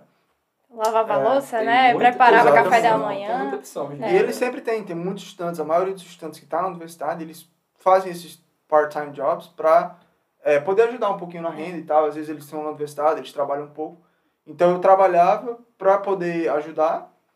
E aí, enquanto eu estava fazendo mestrado, depois do mestrado, aí você já, já é autorizado a trabalhar. Mas durante o mestrado, você, tipo assim, você tem uma maneira de pelo menos ter uma ajuda. Não é muita coisa, não- pelo menos não era por conta das limitações e tal, e eu só podia trabalhar na universidade para o meu curso Sim. específico. Não, não não é nem só o seu curso, é o Acho nosso. to- é é, o, nosso F1 visto, era isso que eu ia né? falar, Isso. exatamente. A nossa categoria de visto, ela nos limita a trabalhar exclusivamente para a universidade. Mas depende. Seja É porque seu status é de estudante, você tá lá pra é, estudar, sendo né? que é exatamente, sendo que aí se você consegue uma autorização de emprego e aí, aí sim você consegue trabalhar para empresas, Sim. mas sempre relacionado com o que você está estudando. Tem que ser, ser Então, se você. Exatamente. Então, se você está num status de estudante nos Estados Unidos, você não consegue, por exemplo, trabalhar no McDonald's. É. Você não consegue. Você tem que trabalhar para empresas. pode, não pode, nem exato. Uber pode. Exato. Não, mas tem só- dinheiro que cair, gente, façam tudo certo, não faz nada. É, não, exatamente. Faz, não, faz tudo certinho. Não, e Exatamente. tem só uma, uma diferença que eu falei por conta dos cursos, porque tem alguns cursos específicos que você pode fazer um tipo de estágio, que é o O CPT. CPT, né? O Exato, CPT, que aí eles autorizam que você faça durante o curso. E aí nesses Mas estágios também tem limitação de hora. tem limitação de hora, Sim. mas ah, muitas vezes tem limitação de hora, algumas vezes você é autorizado a trabalhar 40 horas por semana, mas tem que ser relacionado ao curso que você está fazendo. Exatamente. então ser você E não aí, pode já- trabalhar com qualquer É, coisa. algumas pessoas elas preferem vir para cá para fazer primeiro esse curso, para conseguir juntar um dinheiro e tal, e depois eles acabam fazendo mestrado. Então também tem essas outras possibilidades, mas via de regra, quando você vai para o mestrado, a maioria dos mestrados não autorizam um CPT. Então você só pode trabalhar na universidade, que são as 20 horas semanais. Que é aquele negócio, não dá para você é, pagar todas as suas despesas, mas pelo menos dar uma ajuda ali e tal. Mas se você, mas é, mas se você tem uma bolsa relacionada à pesquisa É, ou a ensino, aí sim você consegue pagar a, o seu custo de vida, mas assim, não com folga. Você consegue Exato. pagar a continha, que isso é exatamente até um ponto positivo de vir pra cá, que você fica muito mais independente, né? Pra mim foi muito bom isso, sair da casa dos pais e ter que Verdade. fazer tudo você mesmo, você, assim, você amadurece 30 anos de uma vez só. É. assim, É impressionante. verdade. Não, quando a gente chegou aqui foi uma loucura. A gente chegou, a, tavam, a gente tinha três semanas ou duas? Duas semanas. Duas semanas para início das aulas. A gente chegou dia 5 de agosto, as aulas começavam duas semanas depois. E a gente tinha que arrumar carro, arrumar. Consegui um aluguel, a- conseguir um aluguel, Apartamento. apartamento. Não tem mobiliar a histórico, casa. não tem histórico Não tem histórico que é de muito crédito. Unidos. Americano é muito burocrático. Você ter uma ideia, quando a gente chegou aqui, a gente queria, a gente queria pegar uma linha telefônica pra gente. A gente já tava com. A gente já tinha conseguido um apartamento, que foi uma luta, porque a gente chegava para os locais eles era. pediam, né? Não, a gente tem vaga aqui pra é, outubro, a gente tem vaga pra novembro. Eu disse, não, moça, a gente quer agora. A gente quer se Você não tá agora. entendendo, a gente tá no sofá da nossa amiga, você não tá entendendo a Exato, a situação, gente né? tá- a gente quer vaga pra agora. E mesmo o apartamento que a gente pegou, a moça disse, não, o apartamento vai ficar é, disponível pra 1 de setembro. O apartamento estava vazio. Gente olhou assim e disse, vai ficar Como pra 1 de assim? setembro. Porque o que que falta? Porque são três semanas, você precisa de três semanas pra preparar, o apartamento tá bonzinho, tá vazio. Foi ela disse, Ela não, tem disse, que não. limpar, né? Tem que limpar. Aí disse, "Homem, a gente A gente A gente limpa, limpa, a gente foi? limpa. Aí disse, não, mas Fez você vai brasileiro, tudo. não precisa pintar, não. A gente se Foi. aqui. Aí a mulher disse, mas você tem certeza? Eu disse, moça, a gente tá dormindo no sofá. Não A só- nossa amiga. E as Os aulas vão dois no sofá começar. só. A gente, a gente, as aulas vão começar, a gente não tem tempo. Tem que estudar, né? Aí ela, não, tudo bem e tal, beleza. A gente conseguiu desenrolar. Mas, mesmo quando a gente tinha casa, a gente foi pegar uma linha telefônica e naquela época a gente não tinha crédito ainda. O histórico de crédito aqui, que é preciso para tudo. E aí o cara não quis autorizar, acho que foi na, na Xfinity, né? Foi. Que o cara não quis autorizar porque a gente não tinha Não tinha crédito. histórico de crédito. Não tinha histórico de Gente, crédito. senhor, é só E a gente já tem cortar, é internet só lá. cortar a linha. É, se se a gente não pagar, pagar, corta, né? Exato. E a gente já tinha internet, a gente tinha contratado internet, a gente só queria expandir para pegar plano telefônico também. E o cara, não, é porque não- o sistema não está autorizando. Não, Essa é uma dica muito boa, gente. Quando chegar aqui, já faz o cartão de crédito o mais rápido que você puder. Mesmo Faz que você o não use. cartão, é, começa a sondar assim, assim que É. você sabe que você vai viajar dentro de, sei lá, dois meses por aí, começa a sondar a opção de aluguel no Brasil. A gente errou Uhum. nisso. A É, gente fez, não, dá Foi certo, dá certo de resolver depois que chega. Gente, começa a sondar no Brasil, que sua vida vai ser É, muito os mais cartões, simples. a maioria vão te recusar. Você vai ter que tentar vários, até, até alguns que já são para estudante e tal, que geralmente eles aceitam. Mas faz o mais rápido possível, porque aí você vai ter um histórico mais longo. Aí quando você for comprar carro ou qualquer outro Isso. upgrade na sua vida, você vai ter um histórico, nem que seja pequeno. Tem alguma um coisa, né? é, tem E se você tiver histórico. algum amigo, isso é importante também, se tiver algum amigo, pede para ele recomendar, porque muitos desses cartões de crédito você Sim, recomenda, Verdade, a gente fez você isso, consegue é. a aprovação mais fácil. A gente fez isso. Não, pra mim foi muito difícil conseguir o cartão, assim, eu já apliquei pra vários, recusar, recusar, recusar, até que eu achei esse, que é até uma dica, eu nem ligo, chama Deserve, que é só pra estudante. Hum, Deserve Edu, de Education. Uhum. E eles aceitavam, o crédito era tipo 200 dólares, é assim, nada, não dava pra usar na- pra nada. Mas foi excelente, né? Tanto que hoje eu fui criando meu histórico e agora toda hora manda por correio cartão de crédito, ninguém Ah, aguenta é? mais isso, É, né? exatamente. Mas no início ninguém queria me dar cartão de crédito. Então é importante, né? Chegar, já faz o seu cartão para você ter um histórico, gasta É. pouco, né? Mesmo que só para gastar 20 dólares, ele paga em dia e aí você vai ter o Verdade. histórico. Isso. Isso aí é uma dica muito boa, né? E, e depois da formatura, gente, eu acho que pra gente poder é, acelerar aqui, como é que foi pra vocês aí o processo? Você nem passou muito por isso, É, né? no meu caso eu já. Não, no meu caso não. Eu já engatei direto No doutorado. no doutorado e agora nesse meio período, enquanto eu me formei no mestrado e estou esperando para oficialmente começar o doutorado, eu já tô, comecei, fui contratada pela universidade para trabalhar na minha pesquisa Uhum. do doutorado. Então, assim, eu não tenho muito o que acrescentar nesse sentido. Mas Vinícius Como é que foi mesmo. pra você, Vinícius? Pra procurar Cara, emprego depois que formou? foi- Até o direito é difícil, né? Porque o direito é diferente do direito do É. Brasil, né? Na Não, pandemia difícil. ainda mais. Ah, Porque quando eu, eu comecei a procurar emprego, meu curso ele acabou no meio da pandemia. Então, tipo assim, foi, eu terminei o curso, a pandemia estourou de vez mesmo ali em março, né? E eu terminei o curso em maio. Então, ali foi a época que eu tava procurando emprego. É, e meu OPT, né, a autorização de trabalho, pandemia pegando fogo, né? ela ia começar em julho. Então, eu tinha basicamente dois meses ali para conseguir Foi emprego. junto, fizemos a mesma coisa. Aí, e pra mim foi uma loucura, cara, porque eu não tinha experiência de trabalho aqui, que era o que eles valorizavam muito. É, o, outro ponto, como o meu OPT era menor, por menos tempo, Um ano só, né? era só um ano, então era muito difícil, porque muitas empresas, elas viam o perfil, e aí eu, quando eu falava, É, ah, depois vai ter que aplicar pra vista. e aí dá quando eu falava, cabeça, ah, né? tô, é, autorização de trabalho e tal, mas autorização até quando? Ah, autorização até tal. Ah, então já dificultava um pouquinho o meio de campo. E aí, obviamente, estava no meio da pandemia. Minha área, é, assim, a princípio, minha área é direito empresarial, direito comercial. E direito comercial, ele trabalha ali com relações comerciais. E você trabalha com contrato, etc.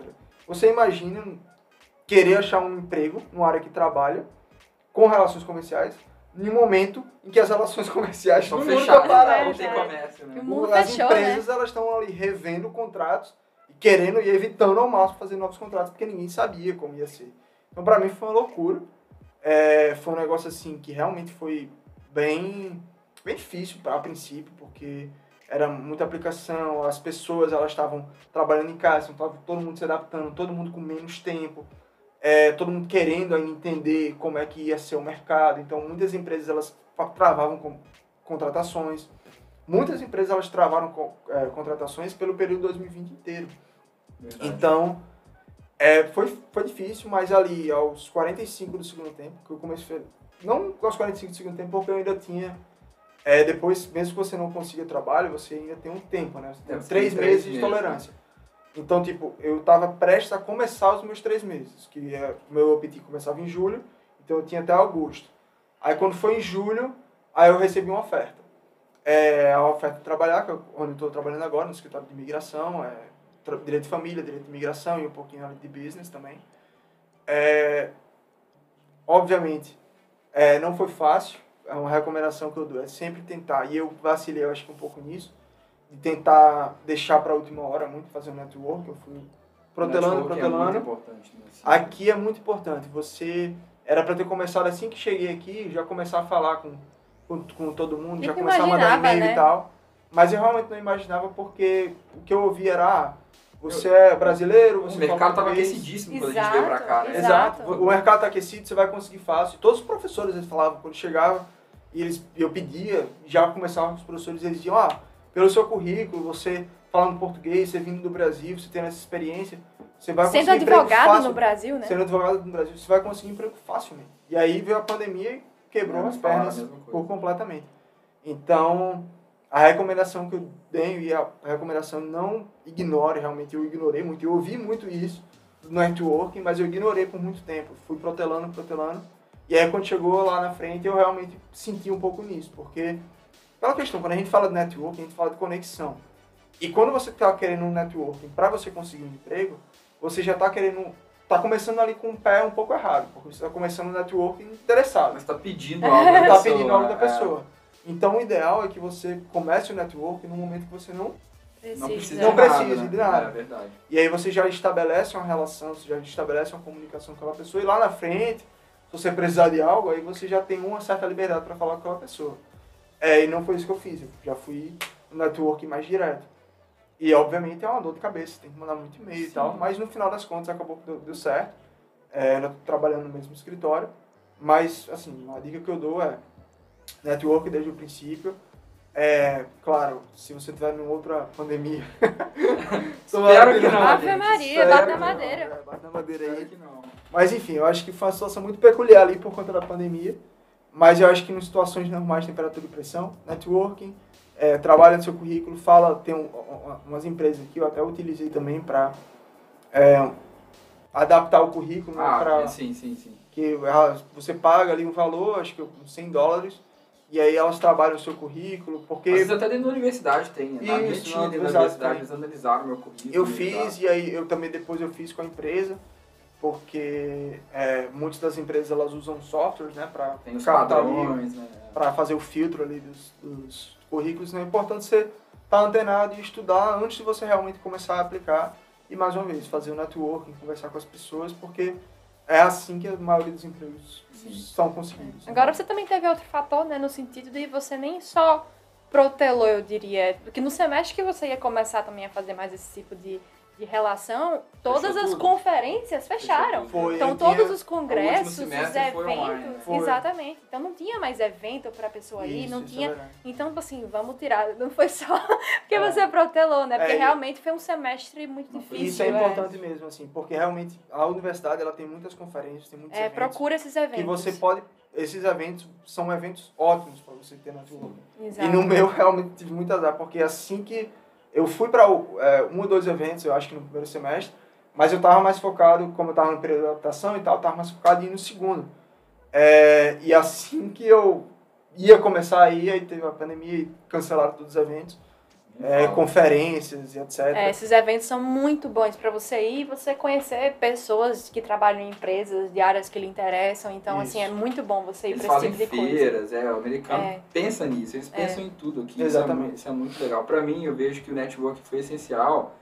Assim, meu professor, se não fosse ele, eu não estaria aqui hoje, né? Porque meu professor, por causa dele, eu conheci quem é o diretor da empresa que eu trabalho hoje, né? Então, olha só, esse professor pagou meu mestrado, pagou tudo, me apresentou o professor. Anjo da guarda, Tem né? que, gente, reza pra ele aí. Mas é, realmente, assim, network sensacional, né? Porque, mas o professor só me apresentou pra esse cara porque ele viu que eu tinha interesse em alguma coisa, né? Senão É. ele podia ter falado, ah, esse cara aqui, É. tchau, né? É, mas até no Brasil mesmo, quando você vai para é, pra congresso científico, você também tem muitas empresas. Então Sim. também é uma oportunidade, até mesmo não você pensando só fora, mas no Brasil também, para você conseguir também possíveis oportunidades de emprego, você também pode ir atrás de contatos de empresas e profissionais da área que também participem desses congressos. Geralmente congresso brasileiro, congresso regional, esse tipo de congresso, eles têm é, empresas patrocinando. Sim, e aí você sim. consegue também fazer esse tipo de contato no Brasil também, né? Verdade, verdade. Isso É, é. isso aí é muito importante e vai abrir as portas. Talvez aquela empresa não te, te aceite, mas ele pode abrir ou você tá, tá mais preparado, né? Você Verdade. começa a treinar para esse processo. Verdade. Exatamente. Então, E às vezes você conversa com a pessoa, a pessoa dá um, um toque em você, fala, ah, faz isso e tal, e às vezes ajuda, ah, participa desse evento. Então é importante, entra, realmente faz um networking, faz direitinho, fala com o pessoal da universidade, que eles estão preparados para colocar você no mercado de trabalho também, né? Então, realmente, esses são, acho que os principais pontos, assim. E, obviamente, não deixe para a última hora e, obviamente, tenta não pegar uma pandemia global. E não deixa a pasta no correio. É, não deixa a pasta no correio, É, gente. Não esqueça, também. não esqueça a pasta no correio. E a gente até falou do OPT bastante, né? Que é o, a opção que você tem de trabalhar depois do mestrado, né? Então, é, seria legal explicar pro pessoal, porque é, então você trabalha, você vem, estuda, né? E você tem esse direito de trabalhar por um ano. A gente que é de engenharia, a gente tem mais, a gente pode ir até três anos. E para quem não é de engenharia, STEM, na verdade, né? Science, Technology, Engineering e Mathematics, né? Então, é, Sabe até a sigla. É, então, é, se você tem a ver com ciência, tecnologia, engenharia e matemática, você tem até esses três anos. Se não, é só um ano Se você na parte humanística, né? Você As áreas um- humanas geralmente são menos, sempre menosprezadas, né? Mas é, basicamente é isso. É, o, durante o seu curso, você, como eu falei, você às vezes, alguns cursos eles estão direito a você fazer o CPT, que é o é, como se fosse um estágio ali dentro Sobre do estágio, curso. sim, né? E aí, logo após a conclusão do curso, a maioria dos cursos elas dão direito a você fazer o OPT, que é o Optional Practical, é, Training. Practical Training. E aí, geralmente, é um a três anos. E é uma ótima oportunidade, realmente, para você é, pegar um pouco mais de experiência. Às vezes, as pessoas nem querem ficar aqui, elas querem fazer o curso, é, pegar uma experiência de trabalho e voltar para o Brasil. Inglês, e essa é a né? ideia do OPT. É, mas muitas vezes, obviamente, é, as pessoas acabam ficando e aí conseguem visto de trabalho, etc. E vão, enfim, Sim. ficando É, mais sim. tempo. Mas, via de regra, a ideia é você conseguir uma experiência de trabalho prática, né, na prática ali, para você voltar. E é o que muita gente faz, inclusive. Você É pode pegar até mais de um, isso é muito legal, né? Porque se você fizer, por exemplo, engenharia, aí você pega ali o seu OPT, aí você faz mestrado, você pode pegar um outro OPT. Isso. Então, se você for crescendo, você pode fazer o OPT de novo. Aí você faz um doutorado, você pode fazer o OPT de novo. Isso. Então e se você mudar de área também. Então isso aí é bem interessante te dar umas opções, né? A pessoa perguntou aqui quanto que é o tempo para procurar emprego. Então depois da formatura, é, começando o OPT, você tem três meses, né? É isso? É, você- Não. o ideal é você Não. começar a procurar antes. É, você procura né? antes, mas você pra- tem, você tem direito a ficar, acho que, três, Três meses meses desempregado. desempregado. É né? porque é o seguinte, o OPT, quando você coloca lá, você dá uma data de Você escolhe uma início. Sim, data, verdade. sim, E aí você, a data de início ela pode ser no máximo dois meses depois da sua formatura. sua formatura. E aí o que geralmente as pessoas fazem, é foi o que eu fiz, por exemplo, eu coloquei dois meses para depois da minha formatura, eu estava até na dúvida, é, porque... Só pra ter um tempo pra procurar A gente também. não sabia que a É. pandemia ia E- acontecer exato, também, e né? porque, no meu caso, eu cheguei a perder, basicamente, um- uma proposta, porque eu não, eu não tava pronto. Eu Ah, não tinha, vaga, não tinha autorização ainda. não tinha autorização, e aí eles disseram, não, é porque a gente tá querendo a vaga pra agora e tal, eu acho que era março. E aí eu disse, pô, eu tô querendo, então eu vou botar. E aí teve a pandemia e mudou meus planos, mas eu colo- coloquei pra começar dois meses depois. Quando termina, quando começa ali, e aí vamos supor, eu me formei em maio, é, eu coloquei o OPT pra começar em julho. A partir de julho eu tenho três meses de desemprego. Sim. Obviamente que o que você quer é começar a procurar emprego ali no último semestre, Pra que você começar tá se formando, data, né? para começar naquela data, para você não ter que utilizar três meses, porque, como você falou, você vai ter um ano ou três anos pelo OPT, é dependendo da área que você tá. E, obviamente, você não quer perder tempo desempregado, até porque ninguém gosta de ficar desempregado. Exatamente. Então, Todo o ideal é... de pagar dinheiro, conta. né? Isso, até Exato. porque Pagar você os boletos, né? trabalhar, né? Mesmo se você estiver trabalhando na universidade, você vai ter que sair desse emprego quando você formar. Exatamente. Então você vai precisar pagar as contas, né? Exato. Então você precisa Exatamente. de trabalho. E, é, e a, a dica, como você já falou, não faz nada, gente. É legal, e agora que eu trabalho um pouquinho com direito de imigração, não faz nada, assim, Não vale a fora pena, da... é. Exa, fora do... É, no do dia que você precisar de alguma coisa, eles vão vai lá e vão pegar Exatamente, você. porque se você fizer, por mais que pareça uma boa ideia na época, na, na- no momento, pode ser que lá na frente volte pra amedrontar você, né? Não, eles sabem tudo, né? Isso aí é muito claro. O governo sabe tudo. Eles sabem o tempo que você ficou trabalhando, você pode pegar trabalho legal, receber dinheiro, eles sabem tudo. né? Exato. Mandar Uber. Então é melhor não fazer, fazer tudo certinho, que quando você for aplicar pro seu green card, que você quer ficar, não vai ter nada a ser Verdade. histórico e, e vai dar tudo certo. E o OPT é uma excelente opção, eu tô no OPT agora. É, A Bruma ficou aí, como ela falou, no verão também fazendo. Então é uma ótima opção, dá certo. As empresas já sabem, já conhecem, então elas já contratam. E essa é uma ótima opção. Então, gente, obrigado. Não, obrigada muito a bom, você. Muito bom mesmo o bate-papo. Se quiserem deixar contato pro pessoal falar com vocês, Instagram, não sei se vocês querem deixar alguma coisa. Não, a gente que agradece, foi uma experiência muito boa. É. Não, Sempre vou falar também. E, mais uma vez, a gente está à disposição aí. Caso alguém queira né, entrar em contato para conversar, pegar dicas, sempre à disposição. É, lembrando que o É. Vinícius trabalha com, nessa área de imigração, né? Então, Isso. se tiver alguma dúvida, fizer alguma merda aí, quiser perguntar pra ele, já tiver aqui, tá fazendo bobagem, então... É, meu Instagram é, é- meu Instagram é viniciussd90. É, e o e-mail é a mesma coisa, viniciussd90.gmail.com. Beleza, É. vou deixar aí na Caso a galera É, e o meu Instagram é Bruma com M, por favor. Bruma, Bruma. underline M. Então, Bruma underline M. E o meu e-mail é bmorgana, sendo que Morgana tem dois N's. João vai deixar lá, Eu que é mais fácil. Arroba gmail.com. Beleza, show de bola. Então é isso, gente. Muito obrigado por ouvir mais um episódio. Se quiserem me seguir, arroba João Machado. Bora Até comer churrasco, né? Bora comer churrasco agora, gente. Até o próximo episódio. Abraço. Thank